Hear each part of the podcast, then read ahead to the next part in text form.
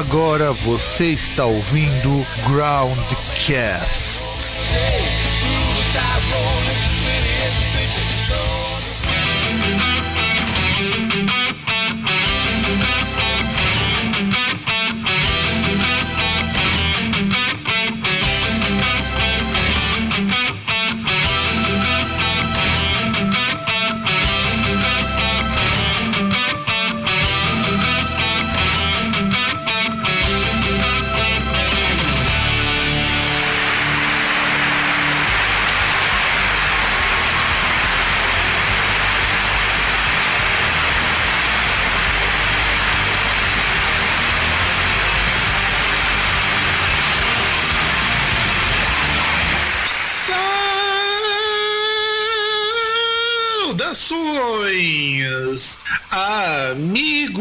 amigos e amigas do meu, do seu e do nosso programa Groundcast. Estamos com mais uma edição deste programa aqui diretamente de Santo André, eu, seu host, Fábio, e do outro lado, é, eu tô agora assim completamente ideia de que falar do César. Então vai, se apresenta aí, César. Oi. Tá vendo, César? É, é, não importa o tempo que passe, ele continua o mesmo. Claro. Porque você acredita que clássicos nunca morrem, né, César? O importante é a coerência. O importante é coerência, que é o que não tá acontecendo essa semana por aqui, né, não, César? Não sei o que tá acontecendo, cara. Tô desligado. Porque você passou o dia inteiro jogando GTA, não é? Não isso, mas eu tô desligado do que. Porque, olha só, cara, essa semana já tivemos Fábio Assunção metendo louco, e esse eu não cheguei a ver o vídeo. Nós tivemos aquela linda e maravilhosa performance de Malu Magalhães tocando um samba e sendo escrotizada por uma fala que não teve nada a ver com nada. E, e jovens que pararam na frente de uma loja durante uma semana para comprar um tênis de um pó e 200. Como que é essa última, hein? Ah, foi lá no Rio de Janeiro. Teve um tênis lá que era assinado pelo Kanye West. E teve um pessoal que ficou parado na fila durante uma semana, porque tinha só 100 números e as pessoas pararam pra pagar um pó e 200 num tênis. É isso. Ah, não, não, então, que esse tênis do Kanye West, ele tem uma grife realmente. Você não tinha sabendo disso, não. Pois é, pois é. E, e- ou seja, essa semana, a semana foi totalmente incoerente. Que, aliás, cara, é- é uma coisa que eu queria entender. E, e aí você, que é um senhor de idade, que afinal de contas tem todos os anos, ajude-me a, a compreender uma coisa. É, existe alguma razão que não seja simplesmente falta de tempo e falta de sexo do pessoal tá perdendo tempo e energia, tirando um sal com a- aquela cantora escrotíssima da- chamada Malu Magalhães porque ela falou uma bobagem lá num programa que também é igualmente idiota? Cara, mas tirar sarro é obrigação. Se você quer dizer o pessoal que tá, é, entre várias aspas, problematizando, né? É, cara, eu não tô entendendo isso. E não é só os, os pistoleiros de sempre, não é só aquela galera sócio desconstruída. Eu tô vendo gente que, como uma amiga minha disse, tá saindo fora da esquerda gourmet, cara. Tá esquisito isso. Então, uma coisa é tirar sarro, outra coisa é, entre várias aspas, problematizar, que eu acho que é um negócio idiota isso, pra mim isso não existe. É, tirar sarro pode, eu acho normal. O problema é a pessoa levar a sério, em primeiro lugar, levar a sério Malu Magalhães e levar a sério o que ela diz, porque ela, o que ela diz é uma idiotice. Ela vive de idiotices. É, não, e, e também, vamos pensar o seguinte: ela falou só o seguinte, é uma coisa que eu acho que estão falando dela é- uma merda assim descabida. Falar, ela falou o seguinte: essa daqui é pra quem acha que, pra quem tem preconceito, que branco não pode tocar samba. E acabou aí, ela não disse mais nada além disso. Aí o pessoal tá falando que, ai, branco sofre preconceito pra tocar samba. Ela não disse porra nenhuma. Eu não sei de onde esses caras estão tirando essas conclusões disso, caralho. Não, na verdade sim, ela, ela foi imbecil porque ela, ela quis, ela quis é, problematizar, né? Tipo, chegar, tipo, ah, pra quem disse que branco não toca samba, e depois ela fez uns barulhos lá, uns gemidos que eu não entendi o que que era. Provavelmente deve ser o ritual de acasalamento que ela usou quando teve a filha dela com o Marcelo Camelo. Nossa senhora, essa coisa é difícil. De, até de, de conceber, cara, de imaginar. Ma- Mas, assim, é, é, é- é puro retardo dela. Porque, por exemplo, se fôssemos levar a sério o que ela fala, né? Tipo, o, tem um monte de artistas tal que tocam samba e não são necessariamente negros, principalmente no Rio de Janeiro. Mas. E, e ninguém fica com nada. Porque, pô, você pega aí um monte de grupos que, que tocam normalmente. Nossa, até eu tô ficando retardado comentando essa merda. Não, mas sabe o que é o pior, César? Sabe o que é o, o pior disso daí? Por que, que, que deu essa polêmica? Tem um background pra essa merda. É porque quando ela falou isso daí, você lembra daquele clipe que falaram que ela cometeu racismo, não sei o que e tudo mais? Eu vi e, sei lá, o vídeo é estranho, como tudo na carreira dela. Não, o vídeo ele é até assim. Se você ignorar a música, é um vídeo até interessante. Tem um monte de gente dançando, ok. Não, mas é estranho, porque tá todo mundo semi-nu e só ela de roupa. É, Isso eu acho estranho. Tudo bem, mas enfim, o que acontece é que quando ela tocou essa música, que inclusive foi o onde o clipe gerou essa repercussão, ela aproveitou pra dar essa alfinetadinha do pessoal que começou a tirar um sal com ela, chamando ela de racista. Sabe aquela coisa de birrinha de criança? É, sim. Então, foi isso que ela quis dar essa alfinetadinha. Não que ela tenha dito uma mentira. Dizer que, por exemplo, não existe essa coisa de ah, alguém dizer que tal gênero é pra negro ou que pega mal branco tocar, é só você pegar hip hop, cara. Quantas vezes você não vê gente falando que branco não pode tocar rap, que pega mal? Mas samba não tem. Samba não, Não, tem. sim, sim. Esse samba é um estilo, é um, um negócio centenário. E, meu, Não, eu sei, cara, é um eu negócio que, sei, desculpa, eu não dá- entendo. não dá pra falar. Mas eu Ah. falo o seguinte: ela colocou isso daí, é, eu, como, como eu coloquei uma vez, é uma tolice o que ela colocou, porque Sim. contextualmente ninguém associa mais samba a coisa de preto. É, é, é algo que tem que ser assim, só o cara da elite, da elite, da elite que vai pensar isso daí. Vai, tipo, o cara que tá. que é dono, que, é do, que era dono da Kozak Knife. Esse cara pensa que samba é coisa de preto. Esse cara pensa. ou, ou um cara que tem uns 80 anos de idade. o cara da Kozak Knife, porque o cara que era dono da Kozak Knife, um dos donos, ele agora tá, tá administrando a Biblioteca Mário de Andrade, ele acabou com roda de samba. Uhum. Então, dizer que não existe pensamento, cara, ele existe. Ele Não, não, existe. e- existe. Ah, mas existe. Existe como existe pensamento ainda. é, cara, como existe. Assim, é a mesma coisa que você falar que ah, pensar assim, ter sentimentos pedófilos é normal, porque tem uma parcela da população que tem isso. Então você vai falar que é normal isso, que, Não, que eu não, tô, eu não tô falando que Acontece. é normal. Eu tô falando que acontecer existe. acontece, mas estatisticamente é um negócio desprezível. Sim, mas, é, mas mesmo isso Até mais em qualquer. do que no meu exemplo. Sim, mas é o que eu tô falando. Não quer dizer que isso seja algo representativo ao ponto de alguém assumir com preconceito. Nem ela deu a entender que isso é tem a ver com preconceito. Falou que alguém, eventualmente, pode dizer isso, o que não é problema. O problema é, de repente, alguém assumir que, nossa, isso. Ela tá falando de racismo reverso, que na verdade é uma grande bobagem. Não, gente, é menos do que isso, sabe? É um escarcel assim. Você pode zoar que ela viajou na batatinha? Pode.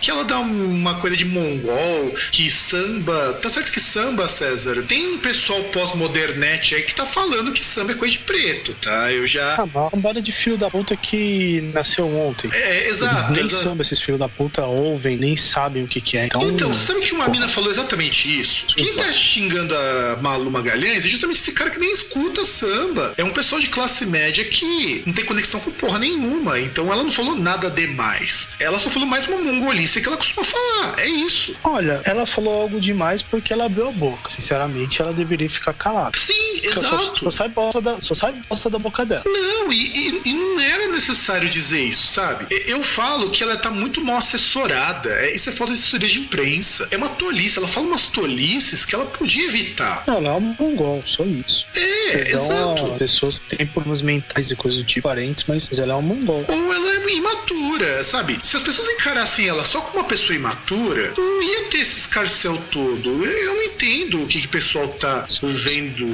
nessa celeuma toda. Eu quero entender. As pessoas podiam lembrar um negócio que é o seguinte, fala, meu, essa pessoa com sei lá quantos anos, 15, 16 anos, ela começou a se relacionar com o Marcelo Camelo e hoje é casada com ele. E tem filho com ele, inclusive. Então, e se- sem contar o seguinte, eu não tenho assim nada contra ela, eu acho que é o tipo de público que não é que não somos nós. É, é até engraçado porque Malu Magalhães é aquele tipo de artista que me irrita, justamente porque em vez de ela criar coragem, vergonha na cara e falar não, não é nada disso, eu tô, um bando de bosta e foda-se o que eu disse. Não, você tem, eu tenho certeza, até esse programa ir pro ar, ela vai fazer um pronunciamento, vai pedir desculpa porque ela é uma tremenda uma bunda mole. É, se é que tem bunda. M- mas sei lá, o o pior é que esse público pós-modernete, que é quem gosta das coisas dela, que, ah, nossa, que ela vai, nossa, que ela dá nos videoclipes e coisas do tipo. Esse povo. É, É, exato, cara. Eu ia, cê- eu ia falar isso. Vocês tiraram pela minha boca, cara. Eu ia falar isso. É, é foda, porque esse mesmo, essa mesma camada de babaca que tá falando merda dela é o pessoal que consome música. E, e- e é muita hipocrisia pra mim. É, é uma coisa que entra na cabeça. Seria tipo o público gay xingando a Lady Gaga. Não, seria um público gay xingando RuPaul. Não, ou a Lady Gaga, que a Lady Gaga, de certa forma, ela é ouvida por esse público, boa parte. Sim, também. Passou a ser ouvida. É, ou a mesma coisa que, sei lá, de repente o cara que é, que é fã de metal começar a falar mal de Bruce Dickinson, sabe? E escuta metal. É, é foda, é, não faz sentido. Depende. É, é possível. Não, Só sim. o Bruce Dickinson mostrar um pouquinho de coerência que vai ter fã de metal que vai falar bosta. Mas é, mas é o mesmo caso. Então, assim, o que eu acho complicadíssimo no caso dela é, é o próprio público dela, e isso eu acho que é bem feito pra largar a mão de segunda mole, porque se ela não tivesse pedido desculpa naquele negócio do clipe, falar, não, fica quieta. Sabe, sabe o que ela me lembra nesse caso? Ah, aquele outro cagão, que é o criolo, que consertou a música de um rap porque a letra era transfóbica. Ué, mas o Racionais mesmo não parou de executar algumas músicas porque Ah, mas- dizem que mas pera lá, pera lá. misóginas e coisas do tipo. Pera lá, parar de executar, eu acho válido. Ok. Você percebe que você fez uma música quando você era babaca e parou, ok. Mas você reescrever porque você não quer abrir mão de uma música, ah, vai tomar no cu, meu. Dá no mesmo. Não, cara, porque você pode simplesmente parar. dá, dá no mesmo. É, é tipo, ah, Não dá, cara, não dá. Tá pronta, você já fez, a música tá lá, ela já existe. Seria a mesma coisa, sei lá, de repente eu vou reescrever no Number of the Beast, vou tirar o 666 pra não ofender católico, cara. Ah, que isso? Não vira, cara. sei Não lá, se- eu acho que as duas coisas estão erradas. Os, os dois são a mesma coisa, tipo, Não, não são, porque não tocar é uma opção da banda. E ele pode simplesmente utilizar aí do pretexto de dizer: a gente tá renovando o repertório. Ainda pode ser pela tangente, se a pessoa quiser. Reescrever letra é de um mundamolismo muito grande, porque você tá assumindo que você é um bunda mole e que você não tá simplesmente deixando, ah, eu tô deixando de tocar porque essa música já não me representa mais. Porque isso é normal no mundo da música, as pessoas escreverem coisas e se arrependerem. Vi de Dave Mustaine, que ele, pelo menos, ele é coerente nesse sentido. Não toca mais The Conjuring porque o cara virou um cristão, um crentelho ferrenho. é, nós, não só The Conjuring, né? Tem outras aí do mesmo disco que ele não toca, né? Exato. Devil's Island. Exato, é isso que eu tô falando. Ele não tocar é muito mais coerente do que ele pegar essas músicas, trocar a letra e manter a música. Entende o que eu tô falando? verdade. Isso seria incoerente do Dave Mustaine. Se o Dave Mustaine pegasse, não, agora eu vou aproveitar toda parte, vou trocar e vou fazer música erguei as mãos e dai glória a Deus. Ah, isso não seria coerente. Nem um pouco. Seria hipócrita da parte dele. Quer dizer, eu tô abrindo mão das músicas do diabo, mas não tô abrindo a mão das músicas em si. É, é, é- é tipo a mancada que ele deu. Ele sai fora do Metallica, mas não quer abrir mão da música, mas então eu troco a letra pra não ter que brigar por direito autoral, sabe? É esse tipo de coisa. Então, é isso que me incomodou nessa coisa Malu Magalhães pedir desculpa pelo clipe. Ela vai pedir desculpa provavelmente por essa coisa que ela disse, sendo que não tem culpa de nada. Ela precisa ficar quieta. Isso, isso passa. Porque é meia dúzia de fã babaca também, e quem tá comprando isso não é fã dela. Eu acho seguinte, ela só pediu desculpa, assim, pelo motivo errado. É o único erro dela. Porque ela deve pedir desculpa por causa do vídeo, daquele vídeo sim, que é uma bosta. Ela tem que pedir desculpa por causa de todos os vídeos da carreira dela, que é tudo uma bosta. Ela tem que pedir desculpas por causa da carreira dela, que é uma bosta. Sim, isso eu Qualquer concordo. coisa que não seja isso, aí ela tá errada. Mas ela Sim. tem que pedir desculpa, ela deve. Na verdade, ela tem que pedir desculpa por ela ter pensado que em algum momento ela poderia ter uma carreira. Sim. Porque convenhamos. Não, na verdade, ela tem que pedir perdão, ajoelhar no milho, por uma única coisa. Tem, ela pode ter carreira que for, isso ainda é perdoável. Mas tem uma coisa que é imperdoável. E você sabe qual que é, né, César? Qual? Ter feito aquela banda, aquele, aquele horror chamado Banda do Mar. Não, não, não, mas o- tem que ser o pacote completo. Porque- Ela tem que pedir perdão por todas as vezes que ela cantou no banheiro. Porque a Banda do Mar, cara, é- a carreira solo dela ainda é perdoável. Banda Não, do não Mar é. não dá, não dá. Não, não é, não é nada, nada imperdoável. E, e eu digo o seguinte, ela eu só não acho que ela, ela não tem que pedir desculpa só pela Banda do Mar, porque Banda do Mar é um trabalho de várias mãos. seis mãos, não é Exatamente, ela. é exatamente por isso, cara, porque é imperdoável. Porque é uma cagada coletiva. Não, mas a carreira dela também não é perdoável. Hum, é perdoável porque é uma pessoa só. Ela é a única responsável por isso. Essa não, ela consegue ser res- corresponsável junto com o marido dela. Não, não, ela tem que pedir perdão, tem que, tem que fazer igual, igual fazem lá no Japão, lá, quando os caras fazem as bostas lá na Coreia do Sul. Convoca a coletiva de imprensa, pede perdão, pede desculpa pelo vacilo e, e se aposenta. Sim, com certeza, porque, rapaz, é, é muito ruim. Mas falando sério, é, é assim: enquanto ela tiver como público essa galerinha que curte esse som meia bomba que ela faz, é isso que ela vai ter de resposta, não é verdade, César? Não é nem meia bomba, é. Ah, sei lá, cara. O pior é que eu fui. Assim, eu não entendo. Eu tentei ler as resenhas dos discos dela. Eu não sei como que as pessoas dos, dos veículos de imprensa dizem que é um álbum maduro, é o melhor da carreira dela, é um folk maravilhoso. E ela canta mal, cara. Aquele vídeo lá que você mostrou, é que eu nunca tinha, não tinha prestado atenção a primeira vez que eu vi, que eu vi o vídeo completo daquela bosta, eu não tinha prestado atenção naquilo. Rapaz, ela canta mal, ela não sabe tocar nem, nem violão. E o povo reclama que não tem playback nos programas, né? Não, aquilo ali playback é obrigatório. Certeza. César, você que é um violeiro semi-profissional, semi-amador, você com certeza sabe que ela não tá tocando direito aquilo ali. Semi-amador, qualquer, qualquer pessoa com, sei lá, 15% da audição de um dos ouvidos sabe que ela tava desafinada, horrível. Cara, tava, tava desafinado. Eu, eu até posso usar do expediente e dizer o seguinte: é, tem o estúdio, tem a lâmpada, quando desafina mesmo, também tá acústico uma Sim, sim, bosta. é, você é, você pode dar uma, uma Paula Fernandiar, né? Não, Paula pode ser que nem o cara lá do. dessa, né? Que Pode ser que nem o cara do, da Legião Faustão. Urbana que não conseguiu Aí, tocar. acho que o Faustão comentou alguma coisa, falou, tipo, ah, que ela foi tocar, começou a tocar e parou, aí foi, afina o violão, vai lá, para de tocar, vai, toca de novo, aí, ah, não, vai, afina de novo. Aí o Faustão reclamou, é, mas não sei o que, não vai começar a tocar. Eu falei, é, mas ar-condicionado, um monte de coisa aqui, não dá, desafina tudo, né? Aí os dois meio que tiveram uma, uma intervero aí. Hum, Mas, mas pelo menos ela foi honesta, porque realmente acontece isso. Ela podia ter falado, ó, me dá uns minutinhos que eu que acho que tá, tá zoado. Ou podiam ter feito isso antes, né? Sim, Tipo, tem um staff pra isso, né? Tem, tem que ter um staff. Ou eu não acho que ela, como artista, não tem um hold que pode ver isso daí pra ela. Então, devia ter visto, né? Algu- alguém aí comeu bola. Sim, meu, sim, Ou, cara. por mais que diga, ah, não, mas no palco ali, porra, tem que ter um cara ali que ele tem que mete o afinadorzinho daqueles de contato ali, ó, vai durante o intervalo ali no estúdio tal, vai ver como é que tá, pá. Cara, é, são cinco, cinco minutinhos você afina aquilo ali, meu, com afinador eletrônico. Sim. Não é, não é demorado. Eu não acredito que ela não tem um, um hold pra fazer isso. Eu acho que o cara comeu bola. E eu não acredito que a Globo não tenha um, um técnico de som que não saiba minimamente afinar um instrumento. Eu duvido Ah, que não, eles- mas aí eu acho que fica deve ficar a cargo do artista, né? Não, sim, mas Se, eu- se ele leva um enfim. Ou, ou pelo menos o artista, já que ele vai tocar, leva um, um afinador digital, que isso é isso pra eles é custa troco de pinga.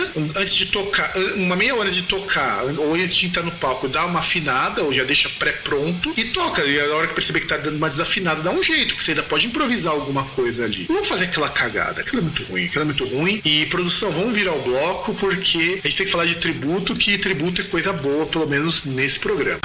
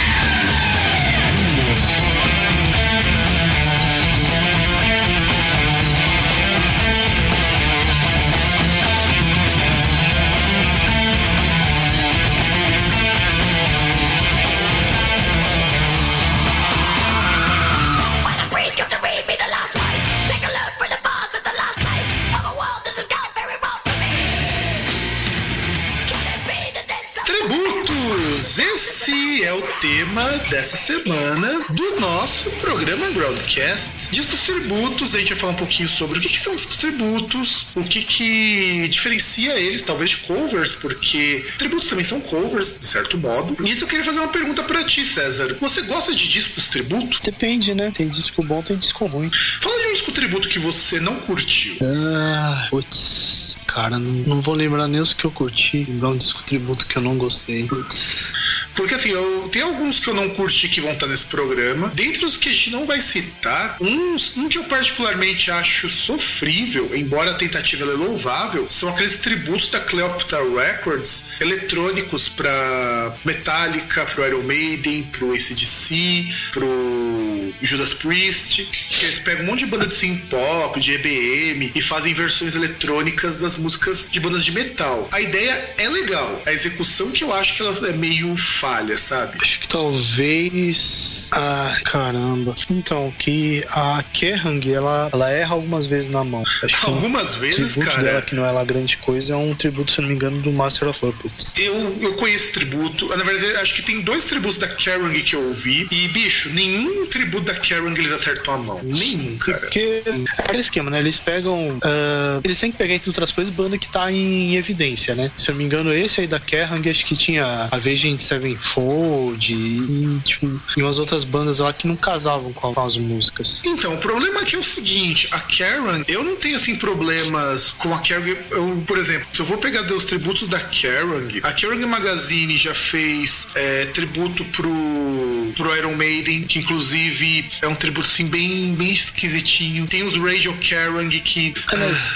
é, só uma coisa, esse do Iron Maiden também tem é aquele que tem o Metallica tocando rima. Se eu não me engano, eu acho que é sim. Ele tocando de Metallica tocando Iron Maiden. Se eu não me engano, é. É, sofrível. Porque qual que é o problema da Kerrang? É esse que exatamente você apontou. A Kerrang, por exemplo, você pega o Class de 2006, que eu vou pegar só um que é uma. Ele faz muita compilação. Cara, só tem banda bom, é, assim, ruim, cara. Ó, aqui, pra dizer que não tem banda boa, você tem uma música de Slaved. Ó, aliás, pegando Metallica, ó, vamos pegar aqui o, o que- aquele tributo que você falou, o, Metallica Remastered of Master of Puppets Revised. Tem até umas músicas legais aqui, mas é um tributo sofrível. Você tem Machine Head fazendo Battery, que é uma música que eu acho digna, e é a única música digna desse tributo, só pra falar. Nem o Mastodon tocando a instrumental ficou legal. E eu gosto pra caralho do Mastodon. Então eu concordo contigo, realmente é um tributo muito ruim, meu. Então, esse é triste, do Iron Maiden também.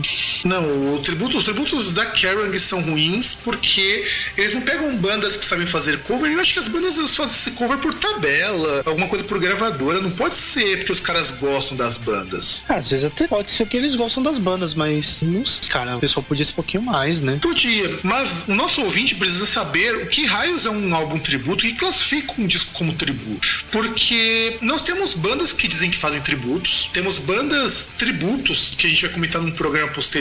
E eu peguei uma definição de um livro chamado Vocabulário da Música Pop, que dá um conceito bastante interessante para o que é disco tributo, que ele é assim: os álbuns de tributo são uma compilação de arranjos das canções de um artista reunidos para homenagear a obra original. Essa forma tornou-se cada vez mais popular, embora haja uma certa desconfiança em relação aos fatores econômicos que motivaram seu lançamento. Entre exemplos bem recebidos são os tributos ao Neil Young, Carpenters, Graham Parsons e Van Morrison. Então quer dizer, na prática, é, os álbuns tributos eles surgem é, com uma forma de homenagear determinadas bandas, determinados artistas. Então, não necessariamente os álbuns tributos eles vão ser homenagem, homenagem a um álbum específico, ou vai ser pelo menos uma homenagem a uma banda, por assim dizer. Tá, mas fica uma dúvida. Ah, tributo eu considero disco com vários artistas ou, por exemplo, pode haver um tributo com um artista só? Então, comercialmente falando, a gente considera tributo pela, pelas canções gravadas.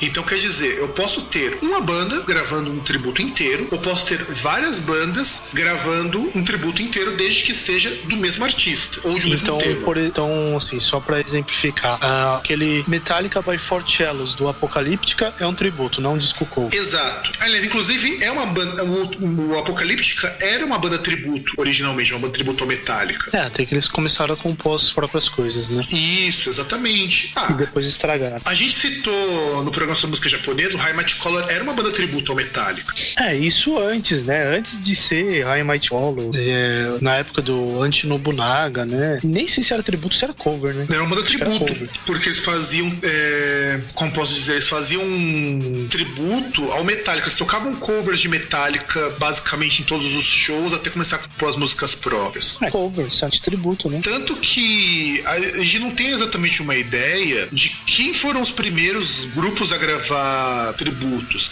A gente sabe que tributo também era uma coisa muito comum no jazz, de você homenagear um músico e gravar um disco tributo. Que esse formato não era assim um formato comercial como depois viria a se tornar com as grandes gravadoras. Originalmente aconteceu, por exemplo, assim, você tinha um jazzista que era muito querido, muito conhecido. Então, vários músicos se reuniam para gravar um disco em homenagem àquele cara. Muitas vezes quando o cara é, era muito velho, ou o cara já tinha morrido fazia um tempo. Então, esse formato disco tributo não é algo novo, mas o formato como a gente conhece hoje é um formato que começa a fazer sucesso lá para a década de 60, 70, alguma coisa do, do tipo. E aí aquele negócio que até você citou, né? O diferenciação aí, por exemplo, se pegar bandas, de uma banda tributo para uma banda cover, banda tributo é aquela que toca especificamente um artista, né? E a banda cover é aquela que no set ela toca vários artistas, né? Apesar de poder colocar alguns outros detalhes.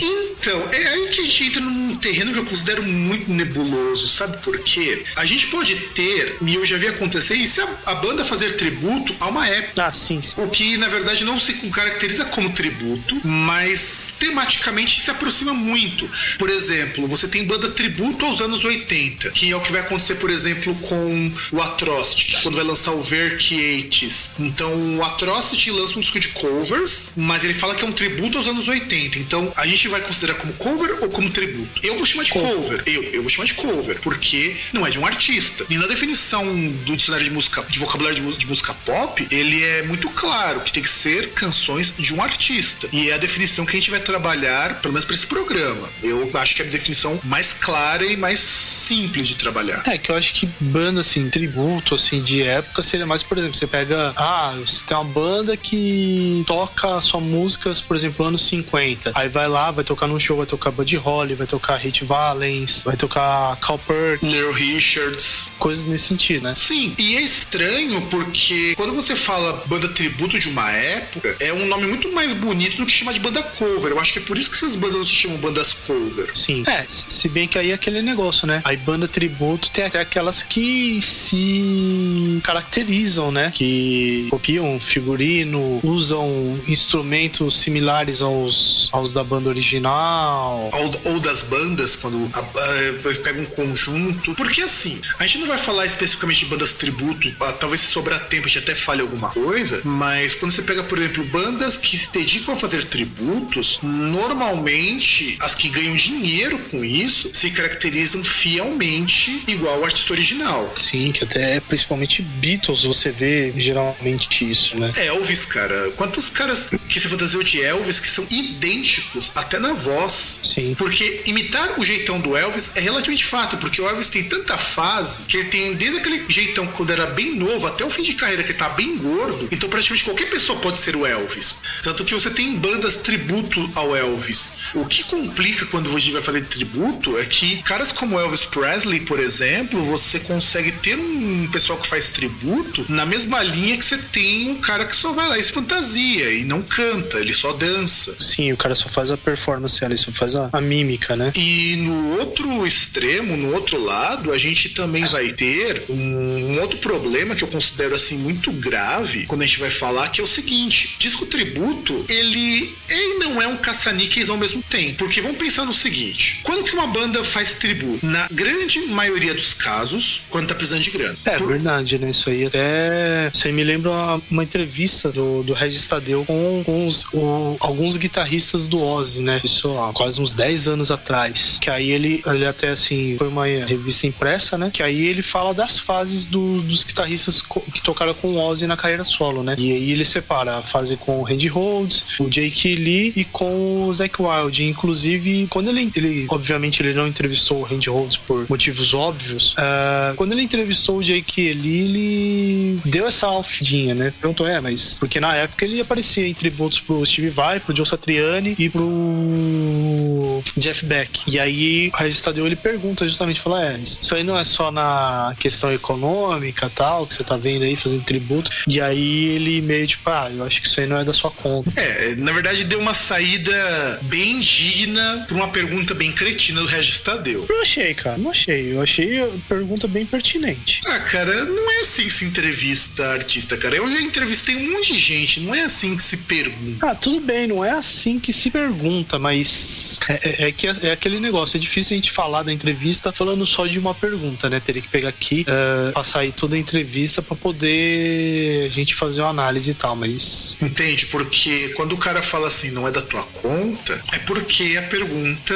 foi feio, é, é bola fora. Não, não Dentre não. as inúmeras bolas foras que o Regis Tadeu dá nesses Não, momentos. não, não acho não, não acho não, porque Não, não é adianta você simplesmente achar, o cara chega e cara. fala, ah, não é da sua conta que a, que a pergunta foi ruim. Tem muitas vezes que o cara faz a pergunta, é pergunta incisiva e o cara não responde e fala, ah, não é da sua conta e coisa do tipo. Então, não acho que é desse jeito. Não Não. adianta, não precisa achar, cara. É problemático. É problemático, porque da mesma maneira que quando você, por exemplo, pergunta sobre pagamento para artista, é o tipo de coisa que não se pergunta, cara.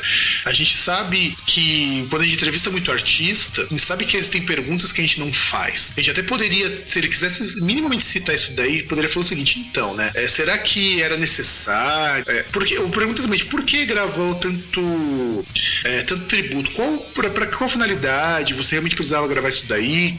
Alguma coisa do tipo assim. Se fosse nesse teor e o cara respondesse assim, o cara passava por babaca, entende? Porque que- esse tipo de informação é o tipo de informação que numa entrevista não é relevante. Ela não é relevante numa entrevista com um artista. É, mesmo por uma entrevista pra uma revista de guitarra, não é, não é o tipo de coisa que a gente pergunta. Tem, tem alguns protocolos que infelizmente a gente tem que seguir. Mesma coisa, a gente não pergunta pra um cantor quanto você ganha numa turnê, sabe? Isso não rola. Ah, mas aí são coisas diferentes, cara. Não sei, eu, eu continuo achando que. Tudo bem, você não precisa, Porque, você não assim, precisa concordar, é, César. foi- Você não, faz, você não precisa tempo assim concordar. que ele tava sem, sem fazer nada inédito, cara. Então, É. tudo bem, ó. Aí você poderia perguntar, por que que no lugar de você gravar, por que que você tá prestando um tributo no lugar de compor algo inédito? Tem algum problema? Perguntar numa boa. Não perguntar por questão financeira. Porque você já tá deixando claro à pessoa que a pessoa tá trabalhando por dinheiro. Pode, pode até ser verdade. Não é É, todo não mundo... trabalhando por dinheiro, mas Não é fazendo todo um mundo. negócio que é. Meu, Sim, sério, Que é não, é, não é todo mundo que é que nem o Gene Simons, que assume na cara, eu faço isso por dinheiro. Porque ele não tem, ele não é hipócrita. Não é assim que a coisa funciona, cara. Quando você entrevista questão de, pessoas. eu é que- não é questão de fazer um negócio por dinheiro, porque é o trabalho deles. Eles fazem pra ganhar dinheiro. Só que tem gente que é, é, totalmente gananciosa e tal e quer fazer tudo por dinheiro. Aí entra o Gene Simmons e, meu, tem outras pessoas que não. É um trabalho. O cara podia muito bem ter falado: olha, cara, é meu trabalho tocar e. Não,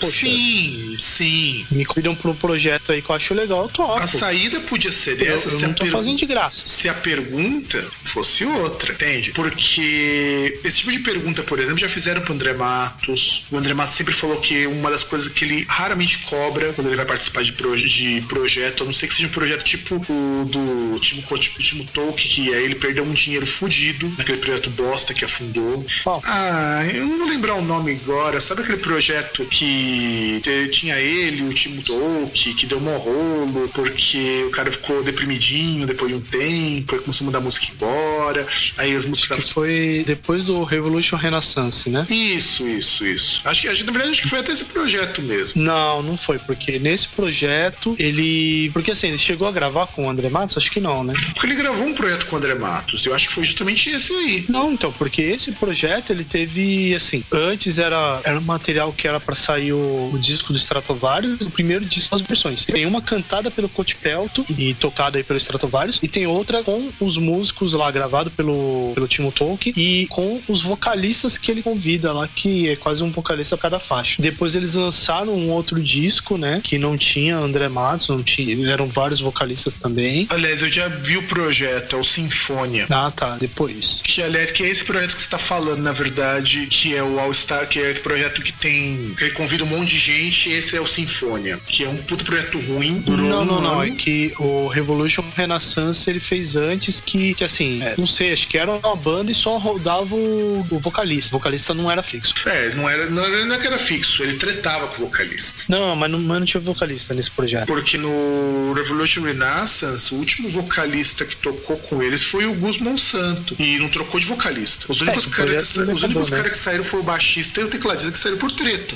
Não, então, mas ele, mas o projeto ele teve dois discos. O primeiro foi com vários vocalistas. Não, na verdade o projeto teve três segundo? discos. Hã? O, o, o Revolution Renaissance teve três discos. Ah, três discos. Só o que New Era, o Age of Aquarius e o Trinity. sim, que aí o primeiro que ele teve vários Ah, não, sim, que ele teve, na verdade, convidados. Aí você tem o Michael Kiske, o Summit, o, o Eklund, então, sim, sim. Mas é um projeto que ele acabou tal, e enfim, o André Matos acabou saindo, saindo indo com ele com o Sinfônia. O Sinfônia deu prejuízo depois de um ano porque afundou. E, e isso, a gente- isso ele nunca falou que perdeu dinheiro, mas eu sei por fora que deu um prejuzinho pra ele. Então, e é por isso que eu falo que essa pergunta do Regis Tadeu com relação a ser por questões financeiras, talvez ele tinha que ser um pouquinho mais delicado. É, falar de dinheiro pra artista é meio talvez, foda. talvez, talvez. Não, não é talvez, cara. Talvez, talvez. Eu- Então, Você, você não eu- serviria eu- pra ser entrevistador de artista, já te, já te falo isso, cara. Ah, é, é povinho muito melindrado, muito. Cara, muito. pior que é. Tem uns, tem uns enfim, casos que, que são, cara. Infelizmente tem. É, tem, tem, tem, tem. tem coisas que eu já vi nesse meio que você ficaria muito enojado. E eu não tô brincando. Ah, eu ia mandar tomar no, mas enfim. Porque não dá, cara. A gente, eu sempre tomo muito cuidado quando eu vou elaborar entrevista, justamente por conta disso. Envolver o dinheiro, você corre um risco muito grande de você deixar ofendidinho, sim. Gente Toma muito cuidado. E gente, só pra gente poder finalizar isso daqui também, uma outra coisa que a gente pode esquecer é que essas bandas tributo, elas são muitas vezes a porta de entrada de muito artista pra mundo da música antes de virar uma banda autônoma. A gente citou o High Match Color, que começou como uma banda tributo ao Metallica, Ah, mas eu ainda acho que era banda cover. Não sei se era banda tributo, cara. Porque eles não se caracterizavam como Metallica, mas eles só tocavam música do Metallica, basicamente. Ah, mas pode ser uma banda cover do Metallica. Mas é que tá, se for uma banda cover met- Metallica ou banda tributo, na prática são a mesma coisa, nesse sentido. Sim. Na prática são a mesma coisa. Então, era uma banda que fazia tributo ao Metallica fazendo cover do Metallica. Por que é a mesma coisa? Você tem o Apocalíptica, que nasceu como uma banda tributo, e aí depois virou uma banda autônoma. Quer dizer, na verdade era uma banda tributo, lançou um disco, aí o segundo é um meio tributo ao Metallica, e depois, bom, aí depois virou o que virou. Não, não. Depois fez um negócio legal e depois, bem, depois virou o que virou. Na verdade, a partir do terceiro disco já começou a pisar no tomate. A bem da verdade, os dois primeiros são muito bons, o terceiro é um disco bom, e aí a qualidade foi baixando a partir do quarto. Ah, do quarto, sim.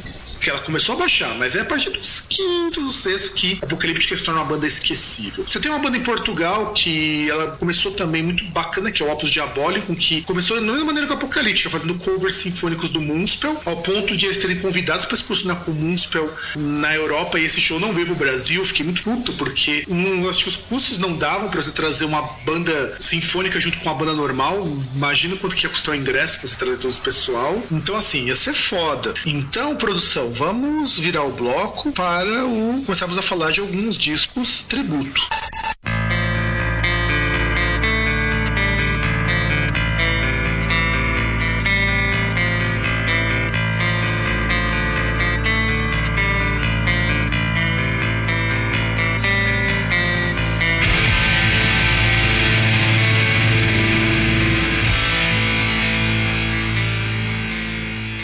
Comentar então, né, alguns discos de tributos. E já vamos avisando, não dá pra comentar todos os discos de tributo, porque é muito tributo, é muita coisa. E além de ser muita coisa, a gente tem muito tributo legal. Tem alguns que a gente comentou no começo do programa, que são alguns tributos meio chatinhos. Tem alguns tributos que eu vou talvez citar por cima, se o César lembrar de algum também a gente vai citar por cima. Eu gostaria de começar abrindo os trabalhos com Nativity in Black. César, eu gostaria que você dissesse o que, que você acha desse tributo. Aliás, desses dois. Eu gosto. Gosto dos dois. Ah, é, eu gosto mais do primeiro. Ah, tudo bem. Eu gosto mais do primeiro também, mas eu gosto dos dois. Que aliás, esse tributo ele tem uma história muito interessante. Primeiro, o tributo do Nativity in Black, eu tenho que comentar que o primeiro foi lançado em 94, se não estou enganado, e o segundo no começo dos anos 2000, em dezembro de 2000, para ser mais exato. E o, e o primeiro álbum foi lançado em acho que 1994, 93, alguma coisa assim. Eu não lembro exatamente o ano que ele foi lançado. Deixa eu ver aqui, é é,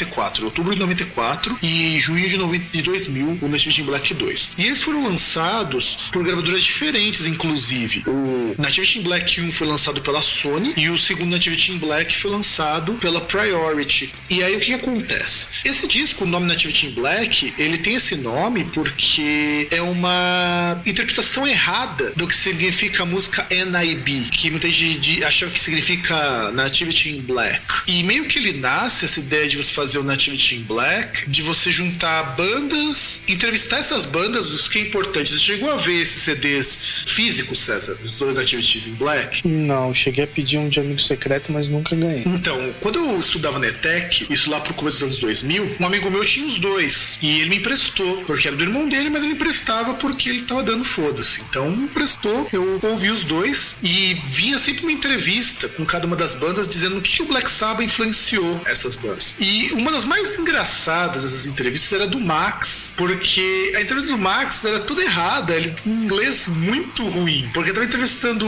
o Cavaleira naquela época que eles tinham acabado de estourar nos Estados Unidos. Então você imagina que o Max estava começando a fazer sucesso junto com Sepultura, estavam começando a fazer turnê por lá, acho que se não me engano, 94 era a época do. Era do Chaos AD já ou ainda estavam no Arise, o Sepultura? Boa pergunta. Porque eu não lembro, eu acho que já tava no Chaos AD nessa época. Acho. E era tudo errado, cara. Era muito ruim. O inglês dele era tudo errado. Ele falando que o Black Sabbath influenciava por causa das melodias, que eles eram quando eles eram pequenos, eles escutavam. Era a época do Chaos AD, acabei de ver que é a época do Chaos AD. Já fazia um ano que tinha o Chaos AD. Inclusive, essa música Symptom of Universe, que é o cover que eles fazem, consta numa reedição do, do Chaos AD, uma reimpressão, alguma coisa assim, que conta com uma versão bônus que vem com essa música. Em algum lugar você também tem essa música que aparece em algum outro disco, uma compilação do Sepultura que eles fizeram, Symptom of the Universe. E por muito tempo eu, ach, eu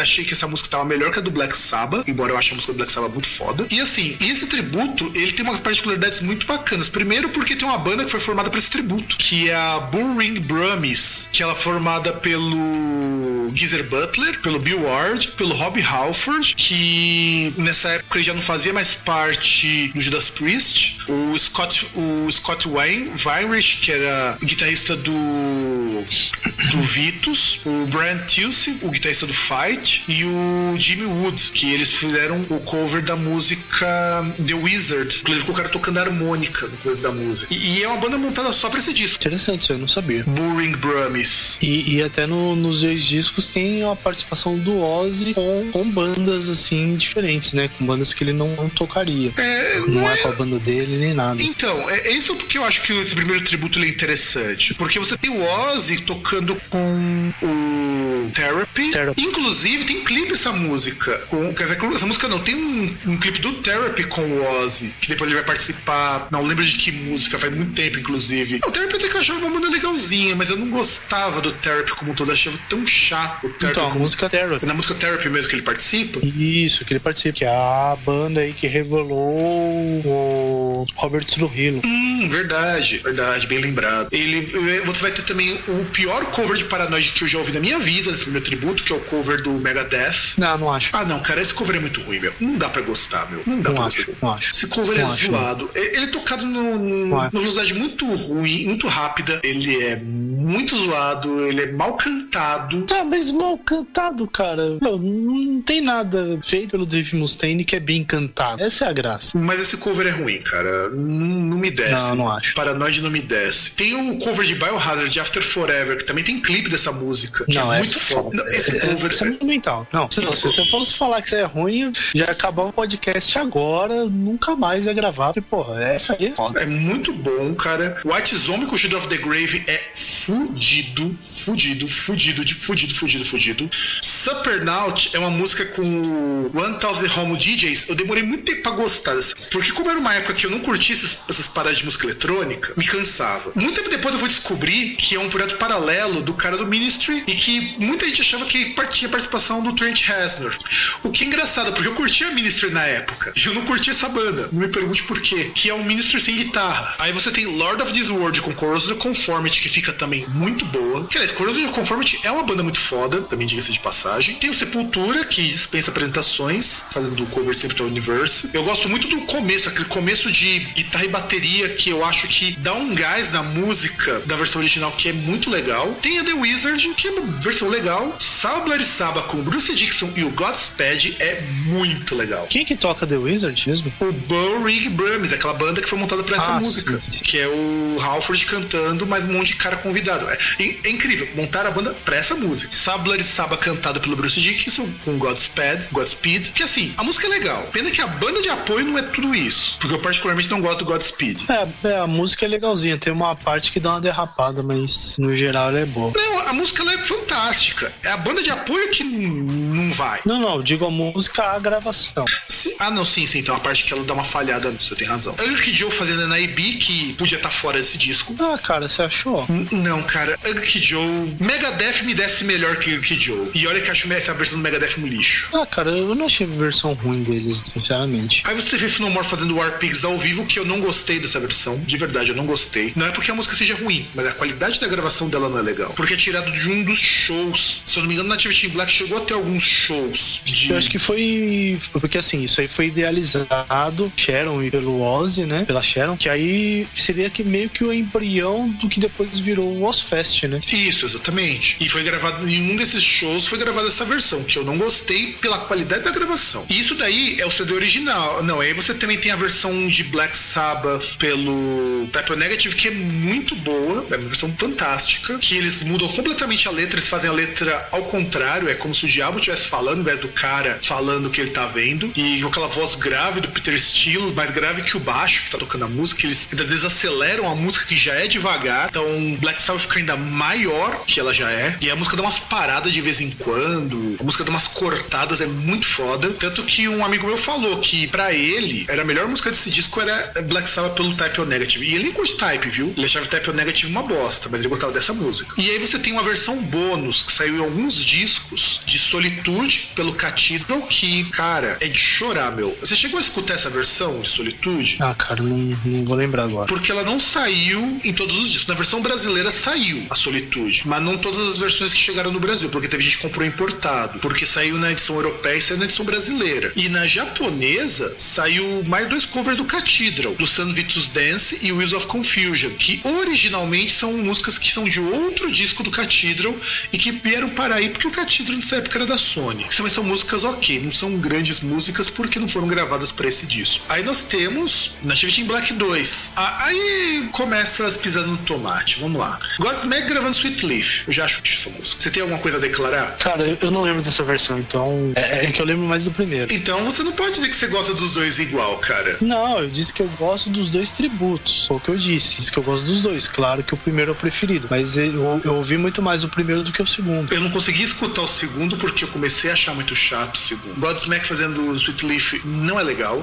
Machine Head fazendo Hole in the Sky é aceitável. Eu gosto muito do Machine Head, mas eu acho essa versão de Hole in the Sky aceitável. Static X fazendo Behind the Wall of Sleep é de uma vergonha alheia muito grande. É, isso aí foi ruim. É, é- é porque até na época, não sei, acho que estavam incluindo bandas que ou a, a Sharon quis, queria empresariar, ou aquele negócio ainda vinculando com o Ozfest, né? O Static X não é nenhuma banda ruim. Eu não sei se é por eles podiam ter escolhido uma outra música pra eles. Eu acho que Behind the Wall of Sleep não combina com o estilão deles. Podiam ter feito que nem fizeram com a música que escolheram lá pro 100 DJ, Home DJs. Escolheram uma música que desse pra você incluir as paradas eletrônicas sem descaracterizar muito, sabe? Porque pegaram justo uma música do Black Sabbath que não, não dá pra incluir essas paradas eletrônicas. Hum, Não ficou legal, acho que pela escolha da música. Static X não é nenhuma banda tão ruim assim. Nem minha banda favorita, tem uma música ou outra que eu gosto, mas não é um cover meio vergonha alheia. Megadeth aparece de novo, pelo mesmo motivo que você acabou de dizer, com Never Say Die, que essa música também é ruim, mas ela já tá mais aceitável do que Paranoid. Mas é de um disco do Black Sabbath também que não é grande coisa. Aí você tem System of a Down gravando Snowblind, que aí eu fico confuso, porque eu escuto isso daí, eu não sei se eu não gosto, porque é o System of Down gravando essa música de um jeito totalmente estranho, ou se é porque eu acho o System of Down uma bosta, cara. Eu não sei exatamente por que que eu não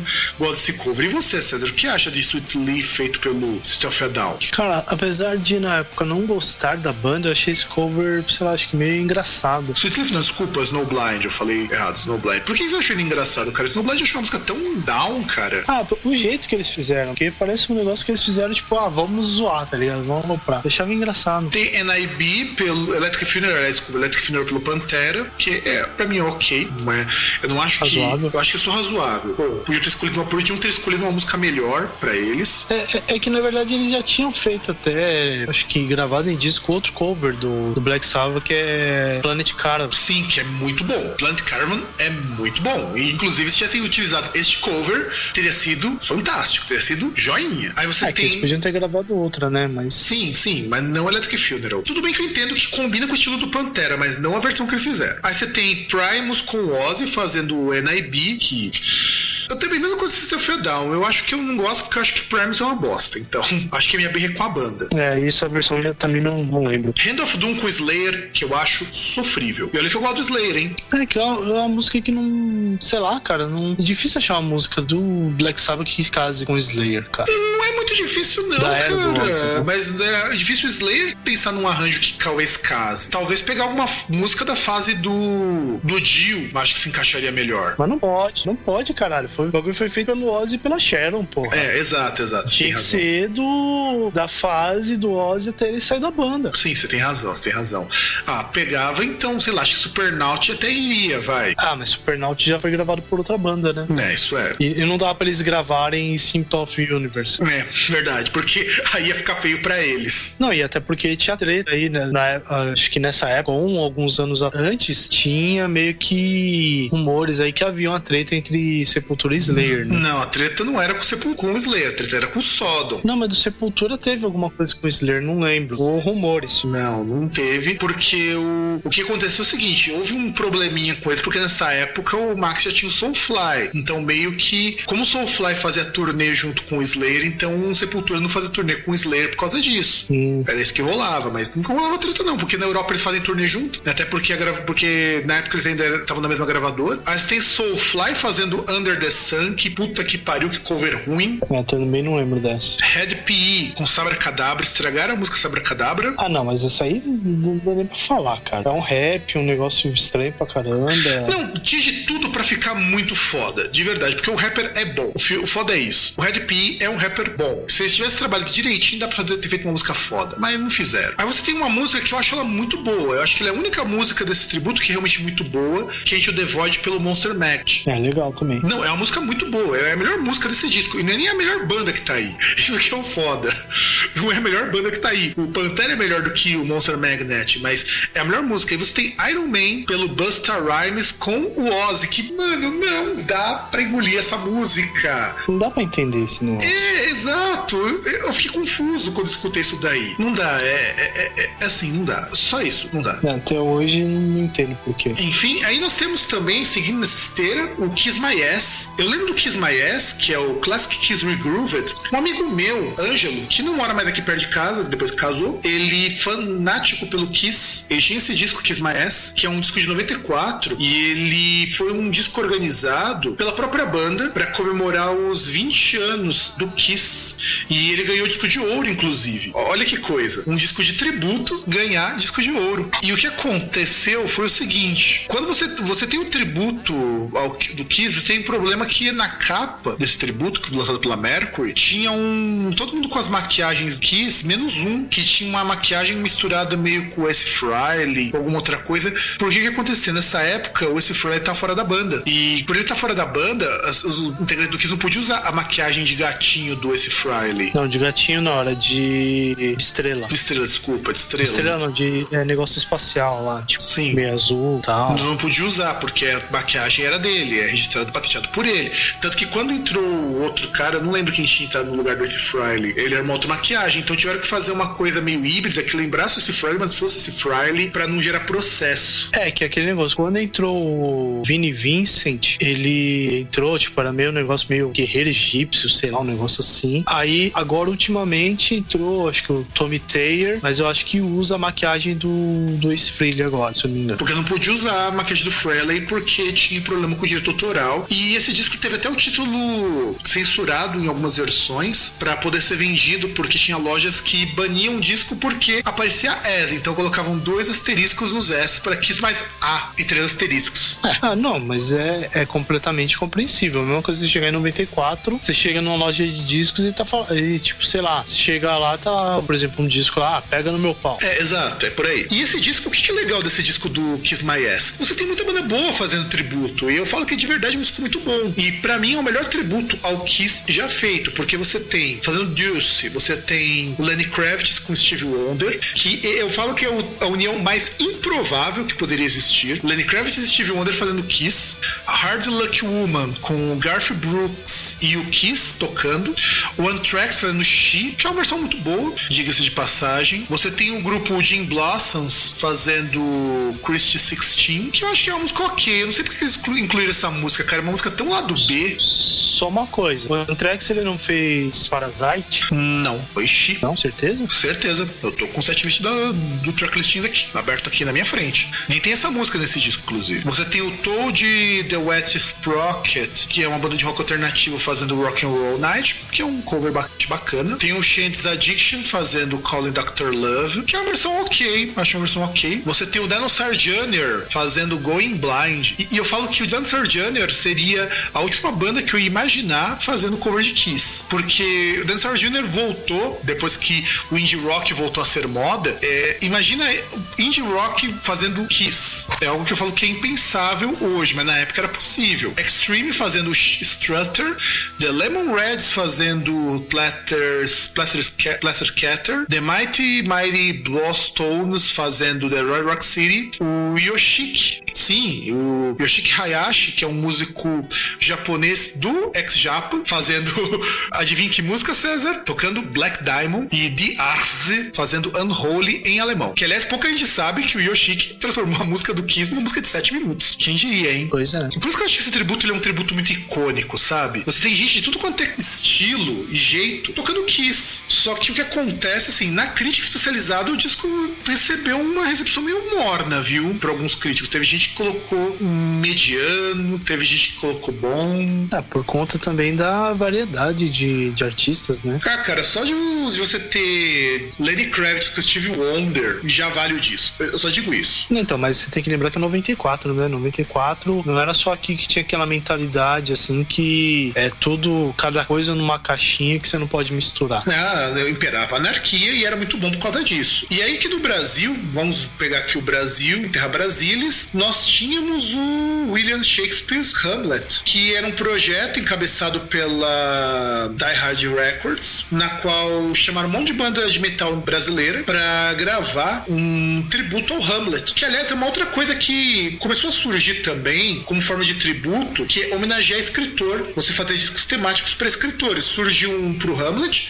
surgiu pro Edgar Allan Poe, que inclusive a gente tá devendo falar um pouco de uma série de discos que o César até achou, um grupo que faz sobre o Edgar Allan Poe, que a gente precisa pesquisar um pouco mais a fundo. Surgiu. Enfim. E eles vão fazer esse tributo ao Shakespeare, fazendo músicas baseadas nas obras dele. Então, meio que cada música é baseada numa peça ou em algum acontecimento que remete ao Shakespeare. Então, teve trabalho com orquestra. É um disco bem bonito. Inclusive, ele é muito difícil de achar. E muitas dessas bandas que gravaram esse disco não existem mais, porque participaram desse E disco. teve muito, muita jam também, né? De artista, né? Sim, sim. Na verdade aconteceu o seguinte: você tem as músicas e você tem os interlúdios que são narrados pelo Pastore e você tem banda de tudo quanto é estilo e você tem músicos de outras bandas participando de outras bandas fazendo pontinhas aqui e ali. Então é um trabalho bastante orgânico nesse sentido, sabe? E eu acho assim um trabalho muito legal, muito, muito, muito legal mesmo. Você tem o Delft, que é uma banda ok, não é porque foi uma banda fodida, nunca gostei muito. Santarém, que era uma banda legal, nem sei se existe mais, eu acho que a banda não existe mais, porque lançou só um disco em em 2016. Aliás, acabou em 2016 Santarém, o que é uma pena porque era uma banda legalzinha até. Hammer of the Gods, que era uma banda de white metal, se eu não estou enganado. Porque nessa época o pessoal também não encrencava muito com essa coisa de white metal. O Crusader, que é uma banda que lembrava muito Blind Guardian, que inclusive essa banda só tinha um membro e a banda e esse membro caiu fora. Aí depois Nervo Chaos, que é uma banda muito boa de thrash metal.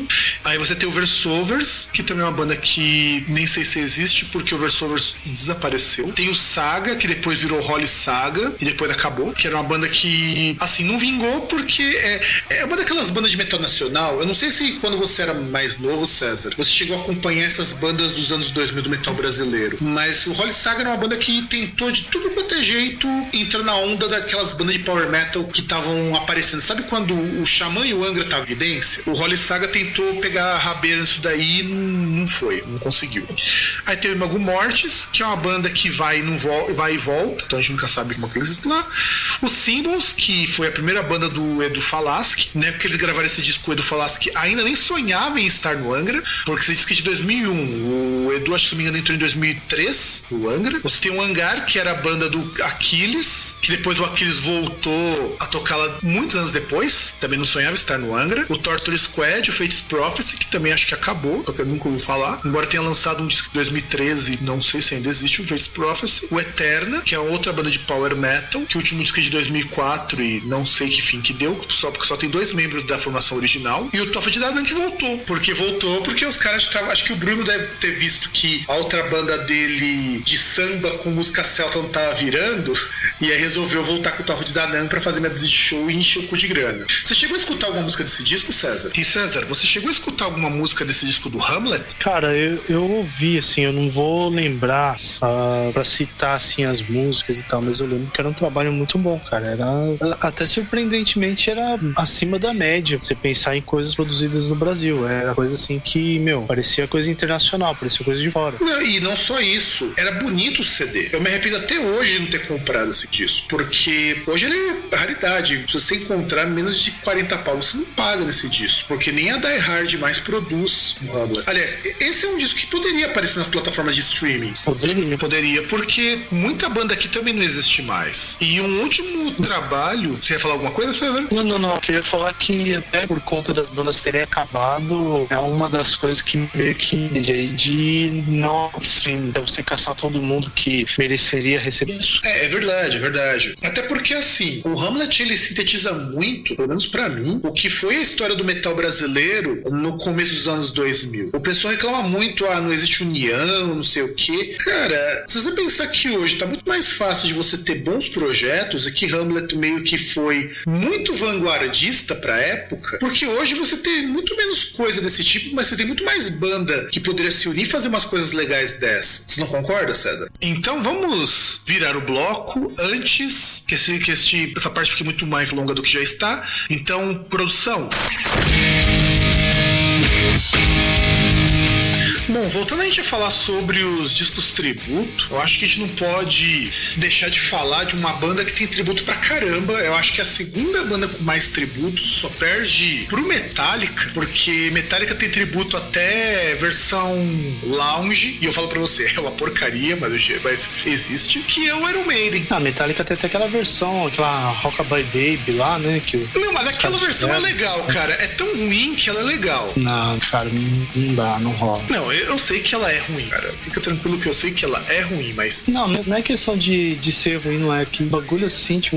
Oh, cara. Não, eu tô ligado. E eu queria destacar alguns tributos do Iron Maiden. O primeiro tributo que eu queria destacar, que acho que foi o primeiro que eu ouvi, inclusive chegou a ser lançado no Brasil, acho que nessa mesma época de 2002, que é o Tribute to the Beast, que tem dois volumes. Chegou a escutar esses Tribute to the Beast, César? Opa, vários. Se não fosse nos tempos de Corsário, eu diria que furei os CDs. Eu quase comprei o Tribute to the Beast uma vez, porque eu tinha achado uma promoção, tava uns 20 reais, quase comprei mesmo. Porque eu gosto muito desse tributo. Eu acho que é um tributo muito legal. E, e inclusive, tem uma coisa muito interessante. Sabe o Tribute to the Beast 1? Hum. Ele tem uma versão diferente de The Trooper, porque na versão japonesa quem faz é o Omiusa. E que é muito melhor que a versão do Rage. Já aviso isso que é muito melhor que a versão do Rage. Mas é melhor que a versão do Sentenced? Ah, não, não, não. Essa também não é, cara. Que é do, a do Sentenced é de animal, cara. Nossa, é muito foda. Inclusive, ela foi parar nesse disco, mas ela já tinha sido gravada num single do Sentenced lá no final dos anos 90. Foi, acho que. Agora não vou lembrar um disco lá, mas é bem. Não, é do single, tem um single chamado The Trooper também, que saiu antes desse CD. Eu, eu não vou lembrar qual que é o disco que saiu essa, essa música também, porque não é uma fase do Sentenced que eu curto muito. Quer dizer, não é que eu não curto. Eu aprendi a gostar do Sentenced dessa fase, acho que uns dois anos depois que a banda acabou. Porque se eu não me engano, ele é do Amok ou é do Down, essa versão. Uma coisa assim. Porque eu sei que é um single do final dos anos 90, alguma coisa assim que saiu o The Trooper. Porque o The Trooper, como single, saiu em. Uh, deixa eu ver aqui. Saiu em 94. É, é do comecinho da carreira do Sentenced, The Trooper. Pô, o Iron Maiden podia ouvir e tentar fazer igual, né? Assim, eu gosto muito da versão original dessa música, mas eu digo que a do, do Sentenced é, é fenomenal pelo conjunto da obra, inclusive vocal. Já combina, cara. É muito da hora. É muito. A, a, a, a energia a mais que tem, tá ligado? Que, assim, depois você ouve muito, você ouve, assim, a versão original de Trooper, ela parece que ela é meio até burocrática, sabe? É sim, sim, aquela sim. levada, assim, um pouco mais arrastada tal. Agora não, você pega do Sentenced, ela tem uma, tipo, uma empolgação, assim, tal. E é da fase que o Sentenced tocava death metal ainda por cima. É velho isso, é velho pra caramba. E aí tem a Hallowed Be Thy Name do Cradle of Filth, que eu vou falar sempre a mesma coisa de todo qualquer cover do Cradle of Filth. Instrumental é maravilhoso, até a hora que o Dennis Faber boca. Ah, mas isso é normal. Eu, eu gosto desse cover, até porque eu sei que é isso. Eu sei que vai lá, tal, instrumental, dependendo lá, o clima vai ser da hora. Só que é o Danny Field e é o Danny Field, não tem o que fazer. Hum, E a instrumentação até... é melhor que a versão original. Diga-se de passagem, os músicos tocam muito melhor ela do que o Iron Maiden toca. O clima dela é diferente, né? Mais sombria, assim, tal. E, inclusive, se eu não me engano, eu conheci, não esse disco, eu conheci vendo um daqueles AMV, sabe? Que os caras pegavam, tipo, cenas de, de anime, assim, colocavam um vídeo do... Do Helsing, né? Não, não era do Helsing, era de um Ninja Scroll, tá ligado? Hum, Ninja Scroll. Que é um bagulho que também eu peguei que era pra eu ver, mas eu não consegui ver, que parece que é um bagulho sanguinário muito é, é foda. Bom, é bom, eu vi isso daí quando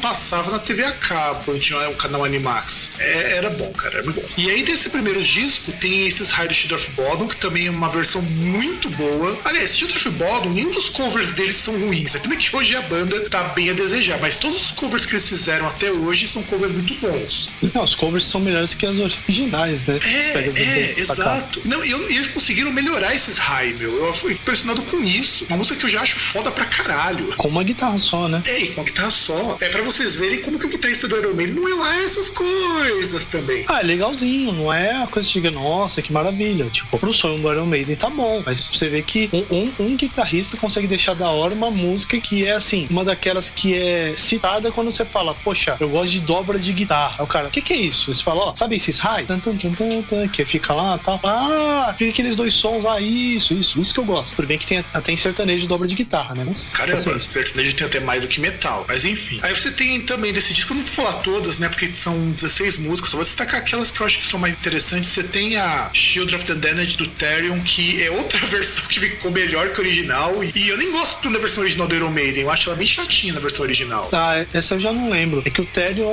putz, tem a versão deles de. Qual que é? Tem uma música do Metallica, eu não lembro qual que é, que, cara, não, não desce. E então eu já eu torço o nariz quando eu vejo que a banda tem alguma coisa com a banda. Já torço o nariz e geralmente eu não ouço. Ah, cara, mas é bom, meu. É, o Therion é uma banda legal. Tá certo que o Therion, pra mim, ele é legal até o Secrets of the Runs. Depois, a partir daí, começou a dar uma caída e eu não acho lá tudo isso. Mas é uma banda legal ou foi? Estamos falando de um Sentenced da vida, uma banda finada aí. Não, é uma banda que, teoricamente, eles ainda existem. O problema é que desde 2012 que eles não lançam nada. Tá, e desde quando que eles não fazem shows? Bom, eles fizeram um show em 2016 no VAC. Então... Tá, mas antes do VAC, desse show, quando foi o último show deles? Ah, eles continuaram fazendo show, 2014. Eles falar, falar, ah, foi no VAC no ano anterior, ou foi no Grass Pop no ano anterior. É que o Christopher Johansson tá envolvido com o Luciferian Light Orchestra, então ele deu uma parada no Therion pra isso, depois ele teve uns problemas de saúde. Só que assim, e o Luciferian Light Orchestra, inclusive, cara, é uma banda que você tem que escutar, meu. É uma banda de rock clássico que faz aquilo que o Therion tenta fazer nos covers, só que de uma maneira muito melhor. Então, mas essa aí mesmo, essa versão do Therion não lembro. Então, do Therion que você tá falando é o cover de Fight Fire Fire. É, acho que é. Ah, eu até então, gosto não... dessa música, mas eu concordo, ela é bem, bem razoável, não é? Eles já fizeram covers bem melhores. Eles têm um cover de uh, Crazy Nights do Loudness, por exemplo, que é maravilhoso. Inclusive, eles cantam em inglês inglês certo. Então, eu, eu, não lembro desse cover de Children of the Damned. Até gosto da música, é que. Eu não gosto muito da versão Realmente, original. Realmente, a, a, música é cansativa, a música é cansativa. Aí você tem a Transylvania de Earth, que é uma música legal, mas não tem muito como ser tipo,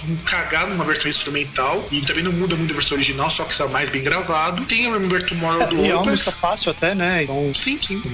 Até porque o Iron Maiden também não tocava tão bem assim. O Iron Maiden começa a ficar interessante em termos de instrumental a partir do Peace of Mind. Em termos instrumentais, as músicas começam a ficar mais complexas, inclusive. Aí você tem a Remember Tomorrow do Opeth, que nós já comentamos em outros programas, em outros blocos. Aí você tem o Synergy fazendo Number of the Beast, que é uma versão muito digna. Não é uma versão boa, mas é digna pra caramba. É, tipo, pra efeito de comparação, a versão do.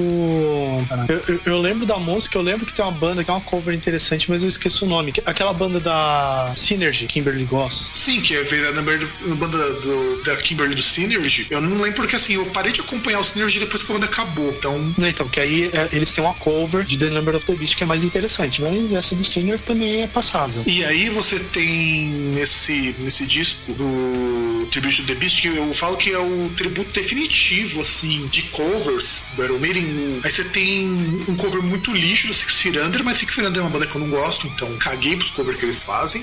E mas esse é o primeiro ainda ou o segundo? Esse é o primeiro, porque no segundo, aí no segundo eles pegaram o que já citamos da The Trooper pelo Sentenced, que é muito legal. E aí você tem o Rough Child pelo Stuck Mojo com o Devon Townsend, que eu acho que é um cover interessante. Eu gosto muito do Devon Townsend, eu acho o Devon Townsend foda como um músico, mas sabe aquela coisa? Eu não gosto do Stuck Mojo. Eu, eu não sei o que o Stuck Mojo tá fazendo nesse tributo. Só que eu não sou ruim. E eu não sei se é por eu acho ela razoável porque eu não gosto do Stuck Mojo ou se porque a música ela realmente tá faltando alguma coisa. Então, é, é, que a música em si ela não é assim, ela não é ruim, mas também não é aquela que você morre de, amor, morre de amores. Então, né? Tem o Destruction fazendo tocar... Killers, que eu acho bem, bem médio também. Também, é. Aí você tem um cover de Iron Maiden pelo Tankard, que é um cover mais engraçado que eu já escutei, porque parece que os caras tocaram chapado. Não sei se você lembra dessa versão deles de, de Iron Maiden. Não, não lembro. Tem Strange World do Mago de Oz, que, assim, eu, não, eu gosto muito de Mago de Oz, mas não é uma banda que me atrai 100%. Eu acho que existem bandas de folk metal melhores. Então eu acho que é um cover ok. Aí você tem Grave Warrior fazendo Fear of the Dark, que o cover é magnífico. Que você achava nos compartilhadores da vida o pessoal falando que era Cradle of Filth fazendo Fear of the Dark. Exatamente. O,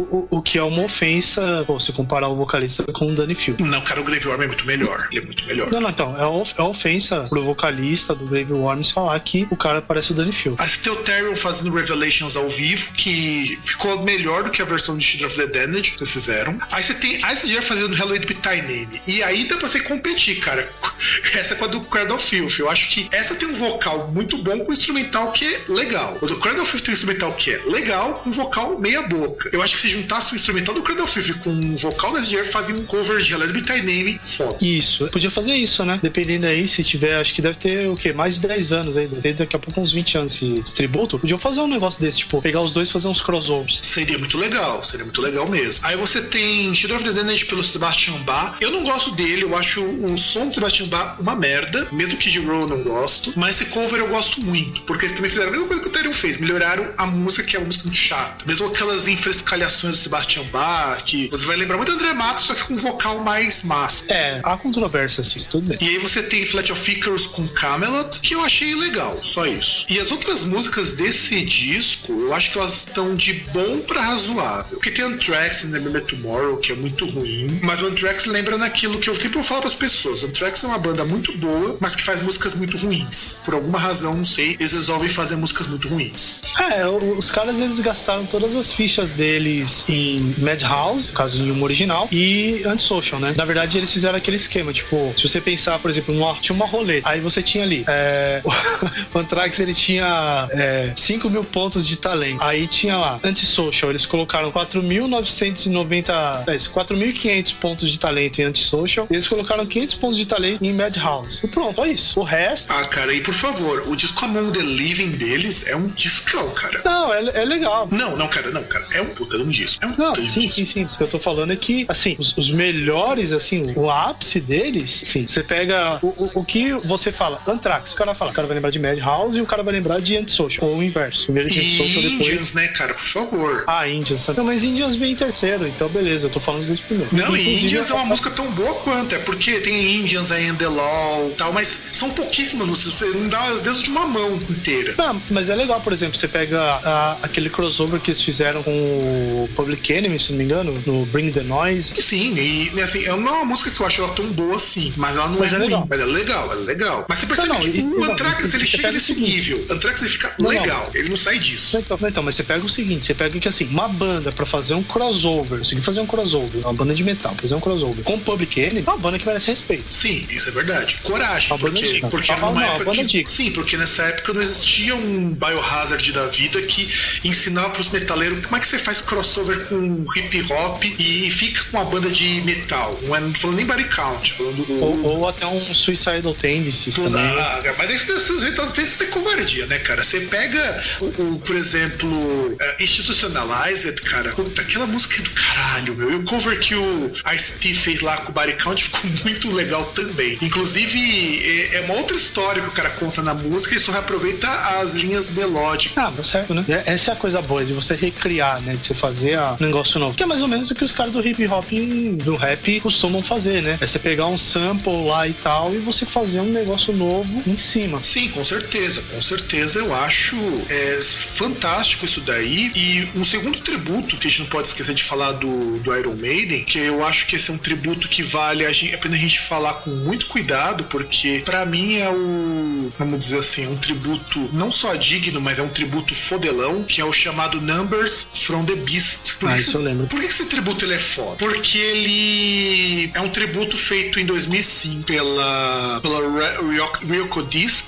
e encabeçado pelo Bob Kulick. E o que ele faz? O Bob Kulick chama primeiro o Derek Riggs pra fazer a capa. Então, de certo modo, é meio que oficial, por assim dizer. E segundo, É. porque vai chamar uma cacetada de gente pra fazer parte desse tributo. É, é que na verdade, como o subtítulo diz, é um, um é, an all-star salute to Iron Maiden, né? É um, você pega um time ali, um cast de caras com culhões para fazer o cover. Sim, exatamente. E, e, cara, só tem cara fudido. Primeiro você tem o Paul Diano que eles resgatam das cinzas, né? E, por exemplo, você tem o Michael Skanker tocando guitarra, o George Lynch, o próprio Bob Kulick tocando guitarra em algumas músicas. Você tem o John Tempesta, cara, só tem gente foda nesse tributo. Pô, tem o Jolene Turner cantando, cara. Sim, Jolene Turner. Você tem o Lemmy cantando The Trooper, que é muito bom, cara. É muito bom. Jeff Scott Soto cantando esse high e mostrando pro Bruce Dixon como se faz agudo. Cara, nem Bruce Dixon dá esses agudos que nem o Jolene Turner, o, não, não, não, o Jeff Scott fazem esses high. É, e que ainda tinha o Vini Appice tocando bateria. Sim, sim.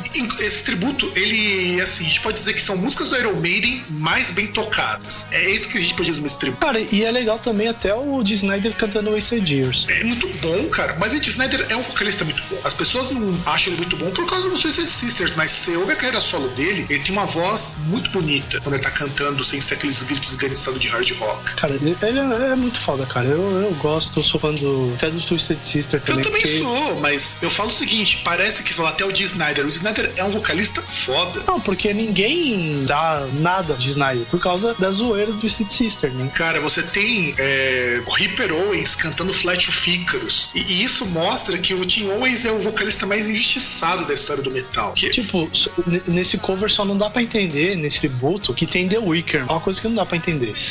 Ah, mas eu acho que eles colocaram pra cumprir tabela. Também tá certo que você tem gente boa.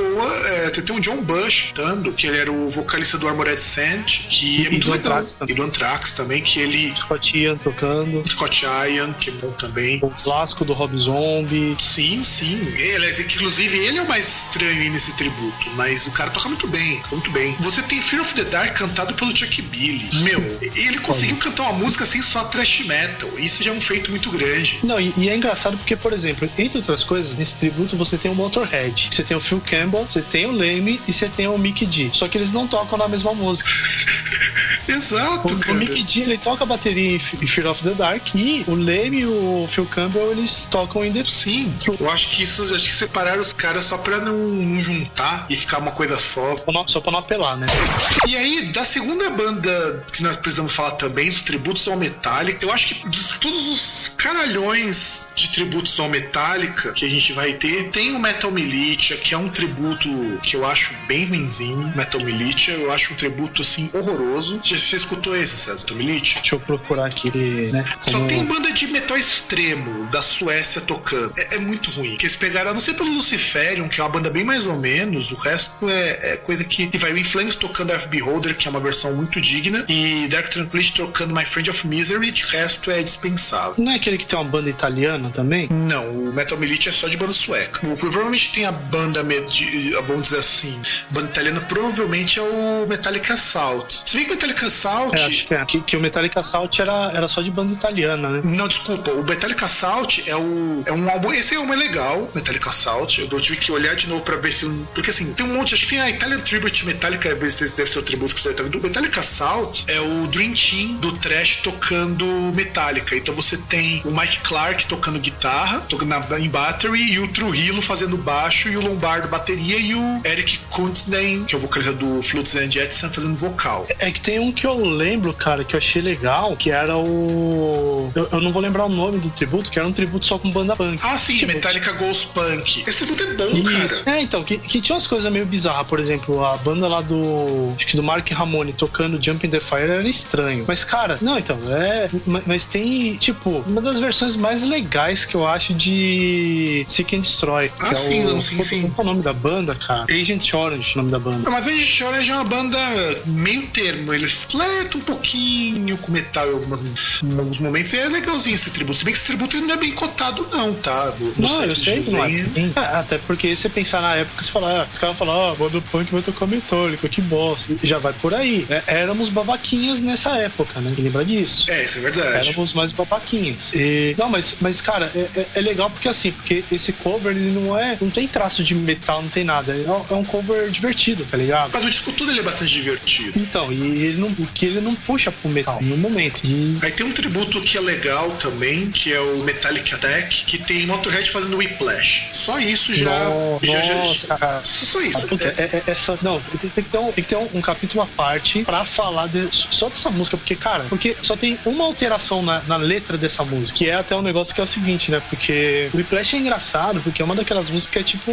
Mais daquelas músicas metalinguísticas, né? Que aí vai lá e tal, o cara, tipo, igual, por exemplo, parecido assim, mais ou menos com, sei lá, é, It's a Long Way to the Top do, do ACDC, música que fala mais ou menos lá da tal, de estar tá lá tocando a estrada e tal. E é engraçado porque tem uma frase, assim, acho que numa das últimas estrofes, que fica muito hilária, pelo menos você ouvindo, e o Metallica há um bom tempo ele não toca vivo, porque a frase ela falava: é, We'll never stop, we'll never quit because we are Metallica. Que falava, mas não vamos parar, nós não vamos abandonar porque a gente é Metallica. Sendo que justamente o Metallica parou com aquilo que ele fazia, com aquilo que o consagrou, para poder fazer sucesso e para virar o que é hoje em dia, né? Pra virar esse colosso que é hoje em dia. Foi o preço que eles, que eles aceitaram pagar. E só que aí o, o Leme lá tal, eles mudam a letra, essa estrofe. Fala We'll never stop, e uma outra frase lá que eu não lembro. Aí vem lá, because we are Motorhead. Inclusive tem um disco que é ao vivo do Motorhead tocando músicas do Metallica e vice-versa. Metallica tocando músicas do Motorhead, que é, é, hilário algumas coisas. Tem até um videozinho aí, preciso ver esse disco, mas tem um vídeo aí também que rola, que assim, que teve aquele negócio, né?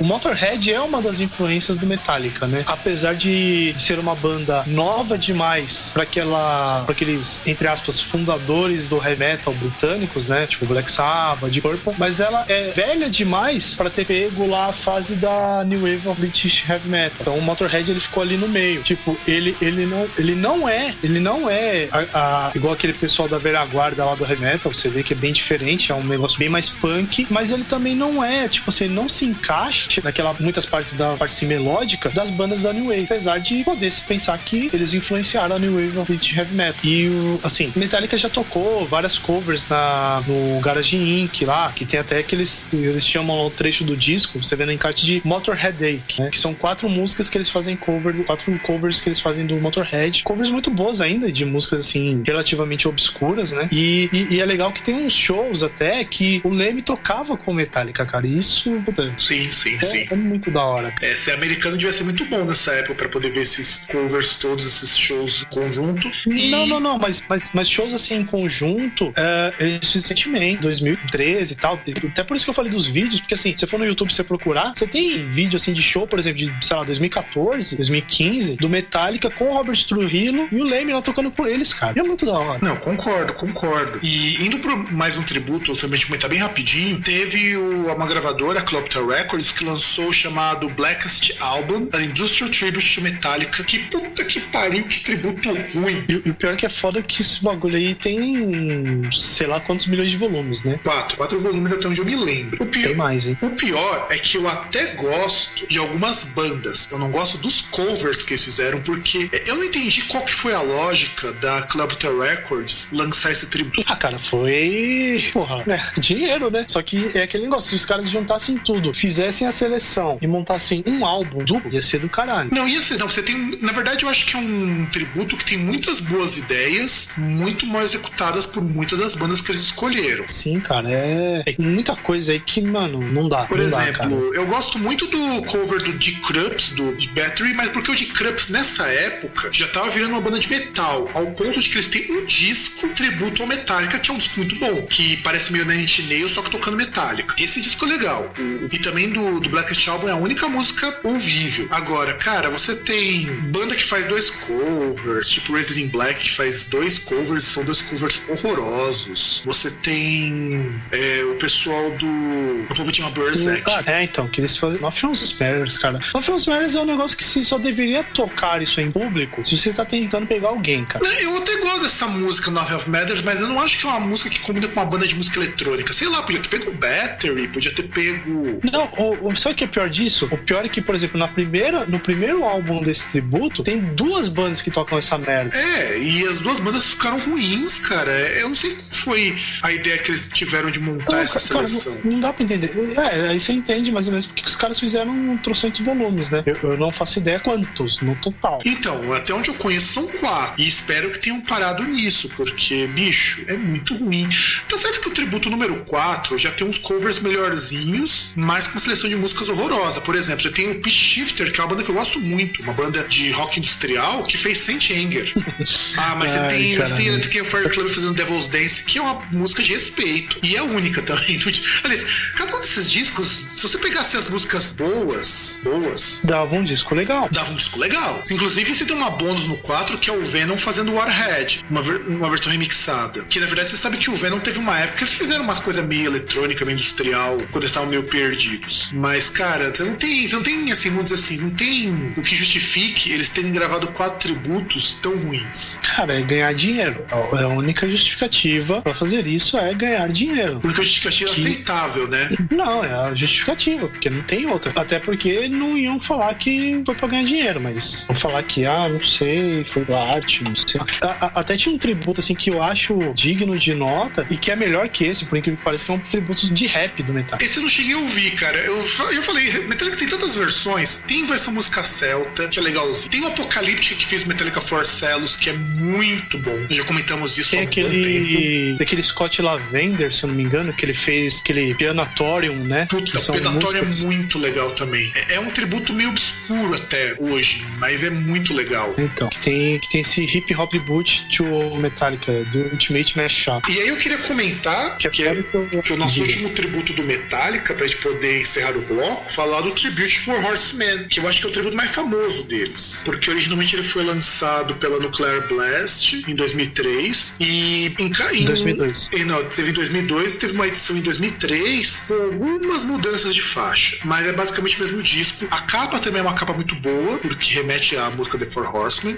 E porque eu falo que é, é bem feito. E é bem feita. Eu acho esse tributo ele é muito bom, porque você tem, por exemplo, aqui Primal Fear fazendo Seek Destroy, que é um cover muito bom. Eu não gosto de Primal Fear, mas eu acho esse cover legal. Therion fazendo Fight Fire Fire, que é aquele cover que você falou que você não gostou. Não, tem, tem um que eu quero ouvir você falar. Prossiga, vai, eu quero ouvir você falar. Tem o Whiplash pelo Destruction, que é um cover legal. Anthrax do Phantom Lord, que é muito legal. E Edição da Tarde fazendo Fate to Black, que, cara, por incrível que pareça, ele entra na categoria Cradle of Filth de cover. O instrumental é muito legal, mas quando o Tony Kako abre a boca, meu Deus. Cara, mas o pior é que ele não compromete tanto, cara. Porque você não vê toda aquela afetação dele. Ah, mas fica, cara. Isso que me incomoda. Eles contêm um pouco. Eles contêm um pouco. Isso eu acho que vale a pena. E, assim, eu gosto muito desse cover porque, meu, por exemplo, o, o, o que você esperaria, sei lá, por exemplo, uma banda de power metal como Sonata Ártica, pegar uma música como essa. Os caras pegarem na hora do solo e fritar violentamente. E não, cara. É, é uma esse, música esse... quase acústica o negócio. Sim, mas é exatamente isso que eu achei interessante, porque é uma música que ela é tocada num tom mais baixo do que o do Sonata Ártica das músicas dele, que é uma música mais grave, inclusive, e com uma banda cuja base das músicas é do teclado. Então, ficou interessante, mas a voz do Tony Kako não me desce, cara. É, é muito ruim. Sonata Ártica é um Stratovarius que deu muito errado. Cara, pra mim, o trabalho dele, você pega na média, é digno. Não, eu acho o instrumental deles muito bom. Eu confesso Ah, que o instrumental deles é muito bom. Só que. Não, eu tô, eu tô falando pela menor nota, pelo trabalho do Tony Kako. Eu acho que, assim, é, nessa música é um trabalho digno. Não é bom, mas ele não, não vê com aquelas afetações, ele não compromete a música. E ele aí não você estraga. tem o Bird of Griffins no Matter of Puppets, que é um cover muito digno.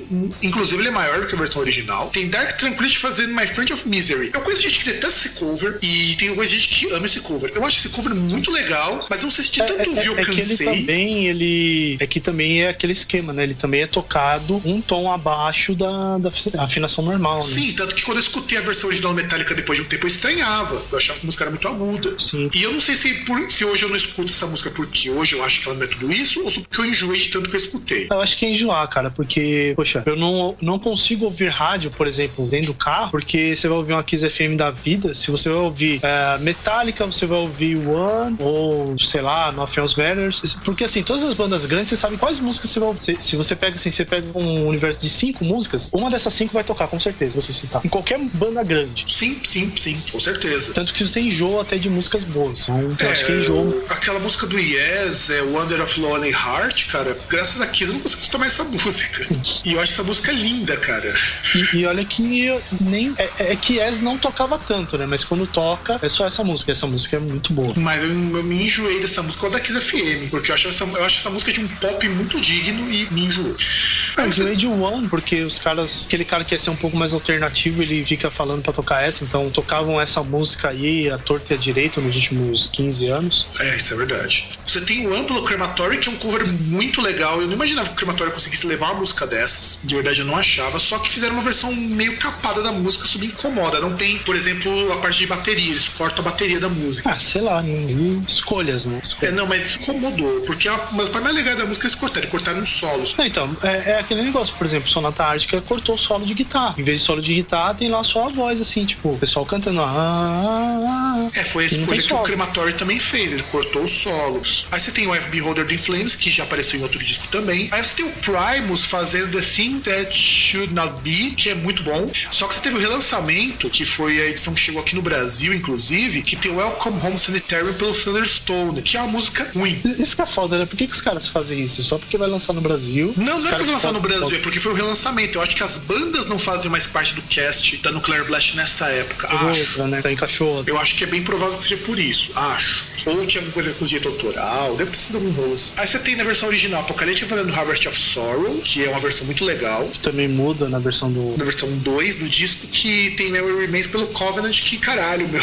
Eles escolheram justo uma das coisas mais destoa desse disco, que é uma banda estilo Rammstein. Nessa época já estavam tocando metal industrial, tocando Memory Remains, um disco que, metal que as pessoas não gostam. Não, de um disco de sobras do disco que as pessoas não gostam. Exato. Porque assim, o disco que as pessoas não gostam, que é o Load, eles pegam a música do disco de sobras, que é o Reload. E que eu falo que assim, que é uma música que com o Covenant ficou melhor, mas eu acho que destoa muito desse disco. Mas isso vai acontecer por causa da outra música que eles vão trocar, porque eh, originalmente tem Battery pelo Dick Krups, que é a música eletrônica, que é uma música foda, e daquele tributo do Dick Krups metálico. Mas é engraçado porque eu tô acompanhando aqui, vendo pelo Google. E o setlist aí no fim, ele tem outras duas músicas. Não tem nem Apocalíptica e nem ah, essa versão instrumental, essa versão industrial. Porque o que tem no da versão que você tá vendo? Tem, tem Wherever I May Roam do Sinner. Ah, então, mas isso, mas, mas isso daí vem depois da versão do Battery pelo G Krups na versão 1, seu disco, versão 1, que ela foi substituída pela Wherever May Roam pelo Sinner na versão 2.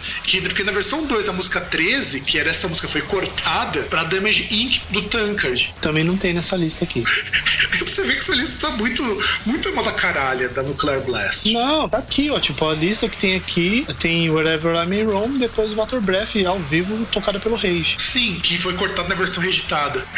É, é, tá muito zoado isso, cara. Qual, Tá qual será a versão, né? Qual que é a versão oficial? Não, só as Ué? duas. Qualquer um. Só, Não, as, então, só as duas. E o foda é porque você tem dois discos que mudam o setlist, mas sem nenhuma razão específica. Eu quero acreditar que era por problema de contrato. Ah, deve ser por isso mesmo, não tem outra justificativa aceitável pra isso. Inclusive, a Tribute for Horsemen era uma ideia de você pegar todos os discos Metallica até a época e fazer um tributo. O único disco que eles não colocam é o Load, que eles podiam ter colocado. Podiam. Porque o Load tem umas coisas muito legais. Podiam ter colocado a It Sleeps, que é uma música muito boa. Eu gosto muito dessa música. Eu acho Hero que... of the Day também, cara. Puta, Hero of the Day. Você sabe que Hero of the Day tem uma história muito engraçada com essa música. Eu tinha escutado a primeira vez, tinha achado meio bosta. Aí eu fui ver o clipe de Hero of the Day. Eu falei, cara, mas que música foda. E como que eu perdi essa música? É, sabe? que aí quando você pega o contexto, né? Você pega a big picture, você percebe como éramos babaquinhos. Exato, e a música é muito legal. Mas aí eu falo isso, é que nem a gente é, pensa, por exemplo, de discos que são injustiçados, né? Tipo, por exemplo, do Load. O Load ele foi muito injustiçado na época. Eu mesmo achava o Load muito ruim. Quando eu tinha acho que uns 23 anos, 24 anos mais ou menos,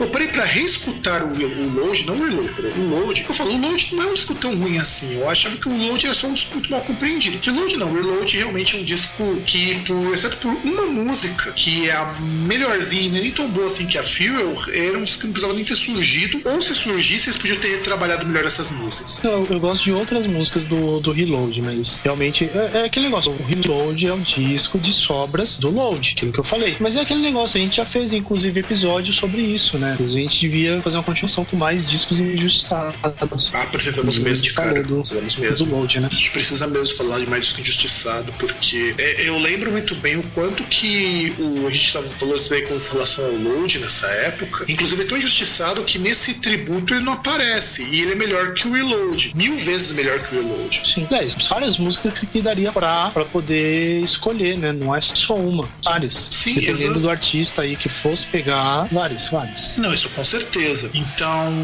vamos fechar esse bloco e vamos fazer nossas considerações finais, César. Acho melhor, né? Tá demorando muito. Tá demorando Estamos muito. enrolando demais. A gente até ia falar mais algumas coisinhas aqui, mas é, vamos encerrar o programa então. Produção, vira o próximo bloco.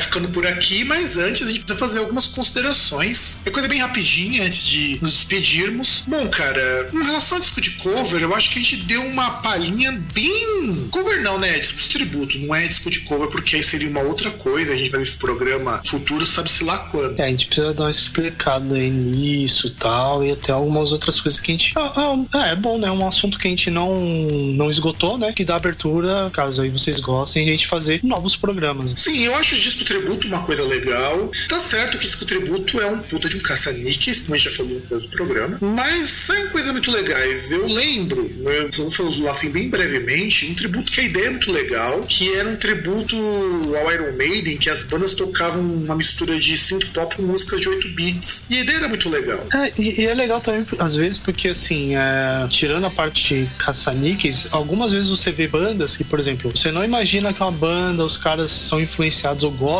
daquilo, e você vê os caras tocando. E, e é interessante isso. Como é interessante você, por exemplo, uma banda que você gosta, que você acha interessante, uma banda tocar um cover de uma, de uma outra banda e falar, porra, porque a gente toca, porque essa música, assim, pô, é uma banda que influenciou a gente, a gente toca por causa desse, daquele motivo. É um saber. Tipo, não só ouvir por ouvir. Sim, sim. É. Quando você pega boas seleções de covers, eu lembro que um disco tributo que eu escutei uma vez que eu achei ele muito legal foi um tributo ao Led Zeppelin, versão feita com instrumentos de música celta. Então tinha harpa, flauta. Eu não vou lembrar agora o nome do tributo. Um amigo meu falava muito no Led Zeppelin, que é um tributo versão reggae do Led Zeppelin também, que é muito bom. Que é, lembro... que aí tem até um. Tem uma banda, sim, até uma banda. Ah, banda cover, banda tributo, não sei. É, chamada Les Zeppelin, uma banda de. É, é, que eu acho que talvez esse tributo aí possa ser tributo, às vezes, de gravadora. Igual a.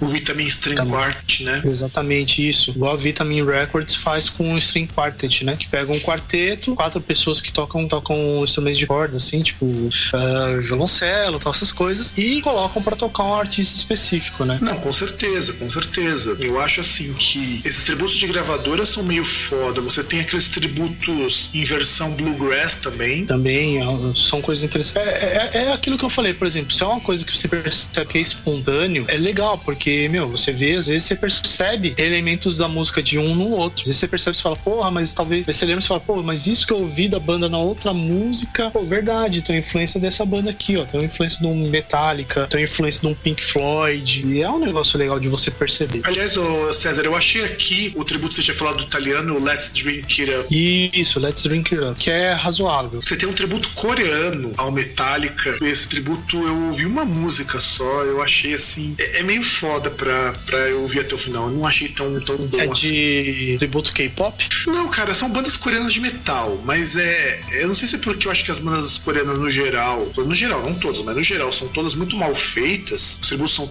As bandas são muito ruins. Com exceção de uma banda, que agora me, me fugiu o nome, que é uma banda de post-rock com música regional, que é essa banda assim. É Jambinai, Jambinai, agora eu lembrei. Jambinai, que é uma banda muito boa, mas no geral não é algo que eu gosto muito, não. Ah, tinha que pegar um K-pop. Pô, já pensou, cara?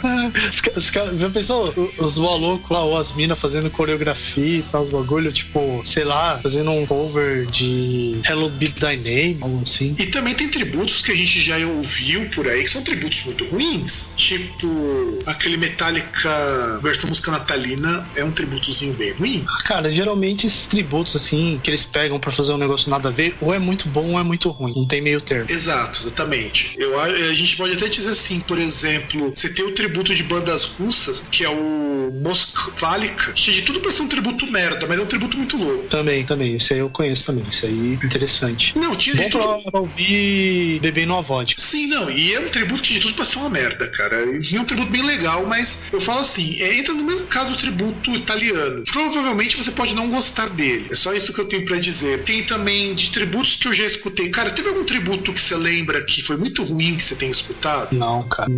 Isso não vou lembrar. Porque faz muito tempo que eu não ouço. Isso aí, tipo, é, é, é, daquela nossa época de Corsário, né? Época daquele site, época do. época da mula, lembra? Sim, época da mula. A gente usou muito da, da mulinha, né? Da casa. Sim, sim. Do, do caçador de almas, do né? Caçador de almas. De almas, quem não lembra época do caçador de almas. Época daquele compartilha rápido. Compartilha rápido. É, aquele site de, que, pô, que era muito legal. Porque quando você pegava uma, uma conexão que era boa, como era link direto, meu, era uma maravilha aquilo. Não, isso com certeza. E eu lembro assim, um tributo muito ruim que eu lembro que eu escutei era um tributo feito pra Madonna, um tributo gótico à Madonna que, cara, é muito ruim. É, eu não sei o que o pessoal da Clapton Records tinha na cabeça de fazer esses tributos meio nada a ver. Você tem tributo Metallica, tributo ao ACDC, versão eletrônica, que é muito bosta. Aliás, consegue ser pior ah, cara, que é, Metallica. É aquele, negócio, é aquele negócio, né? Eles vão, eles tentam até acertar, porque quando acertar um vai ser genial. Não, isso contar assim, eles não precisavam fazer só de banda eletrônica, eles têm bandas não eletrônicas no cast deles que eles podiam ter chamado. Ah, mas, cara, e a, o ineditismo? Como é que fica? É, isso é verdade. Eu, isso não dá pra culpar que eles foram inéditos e também fazer um tributo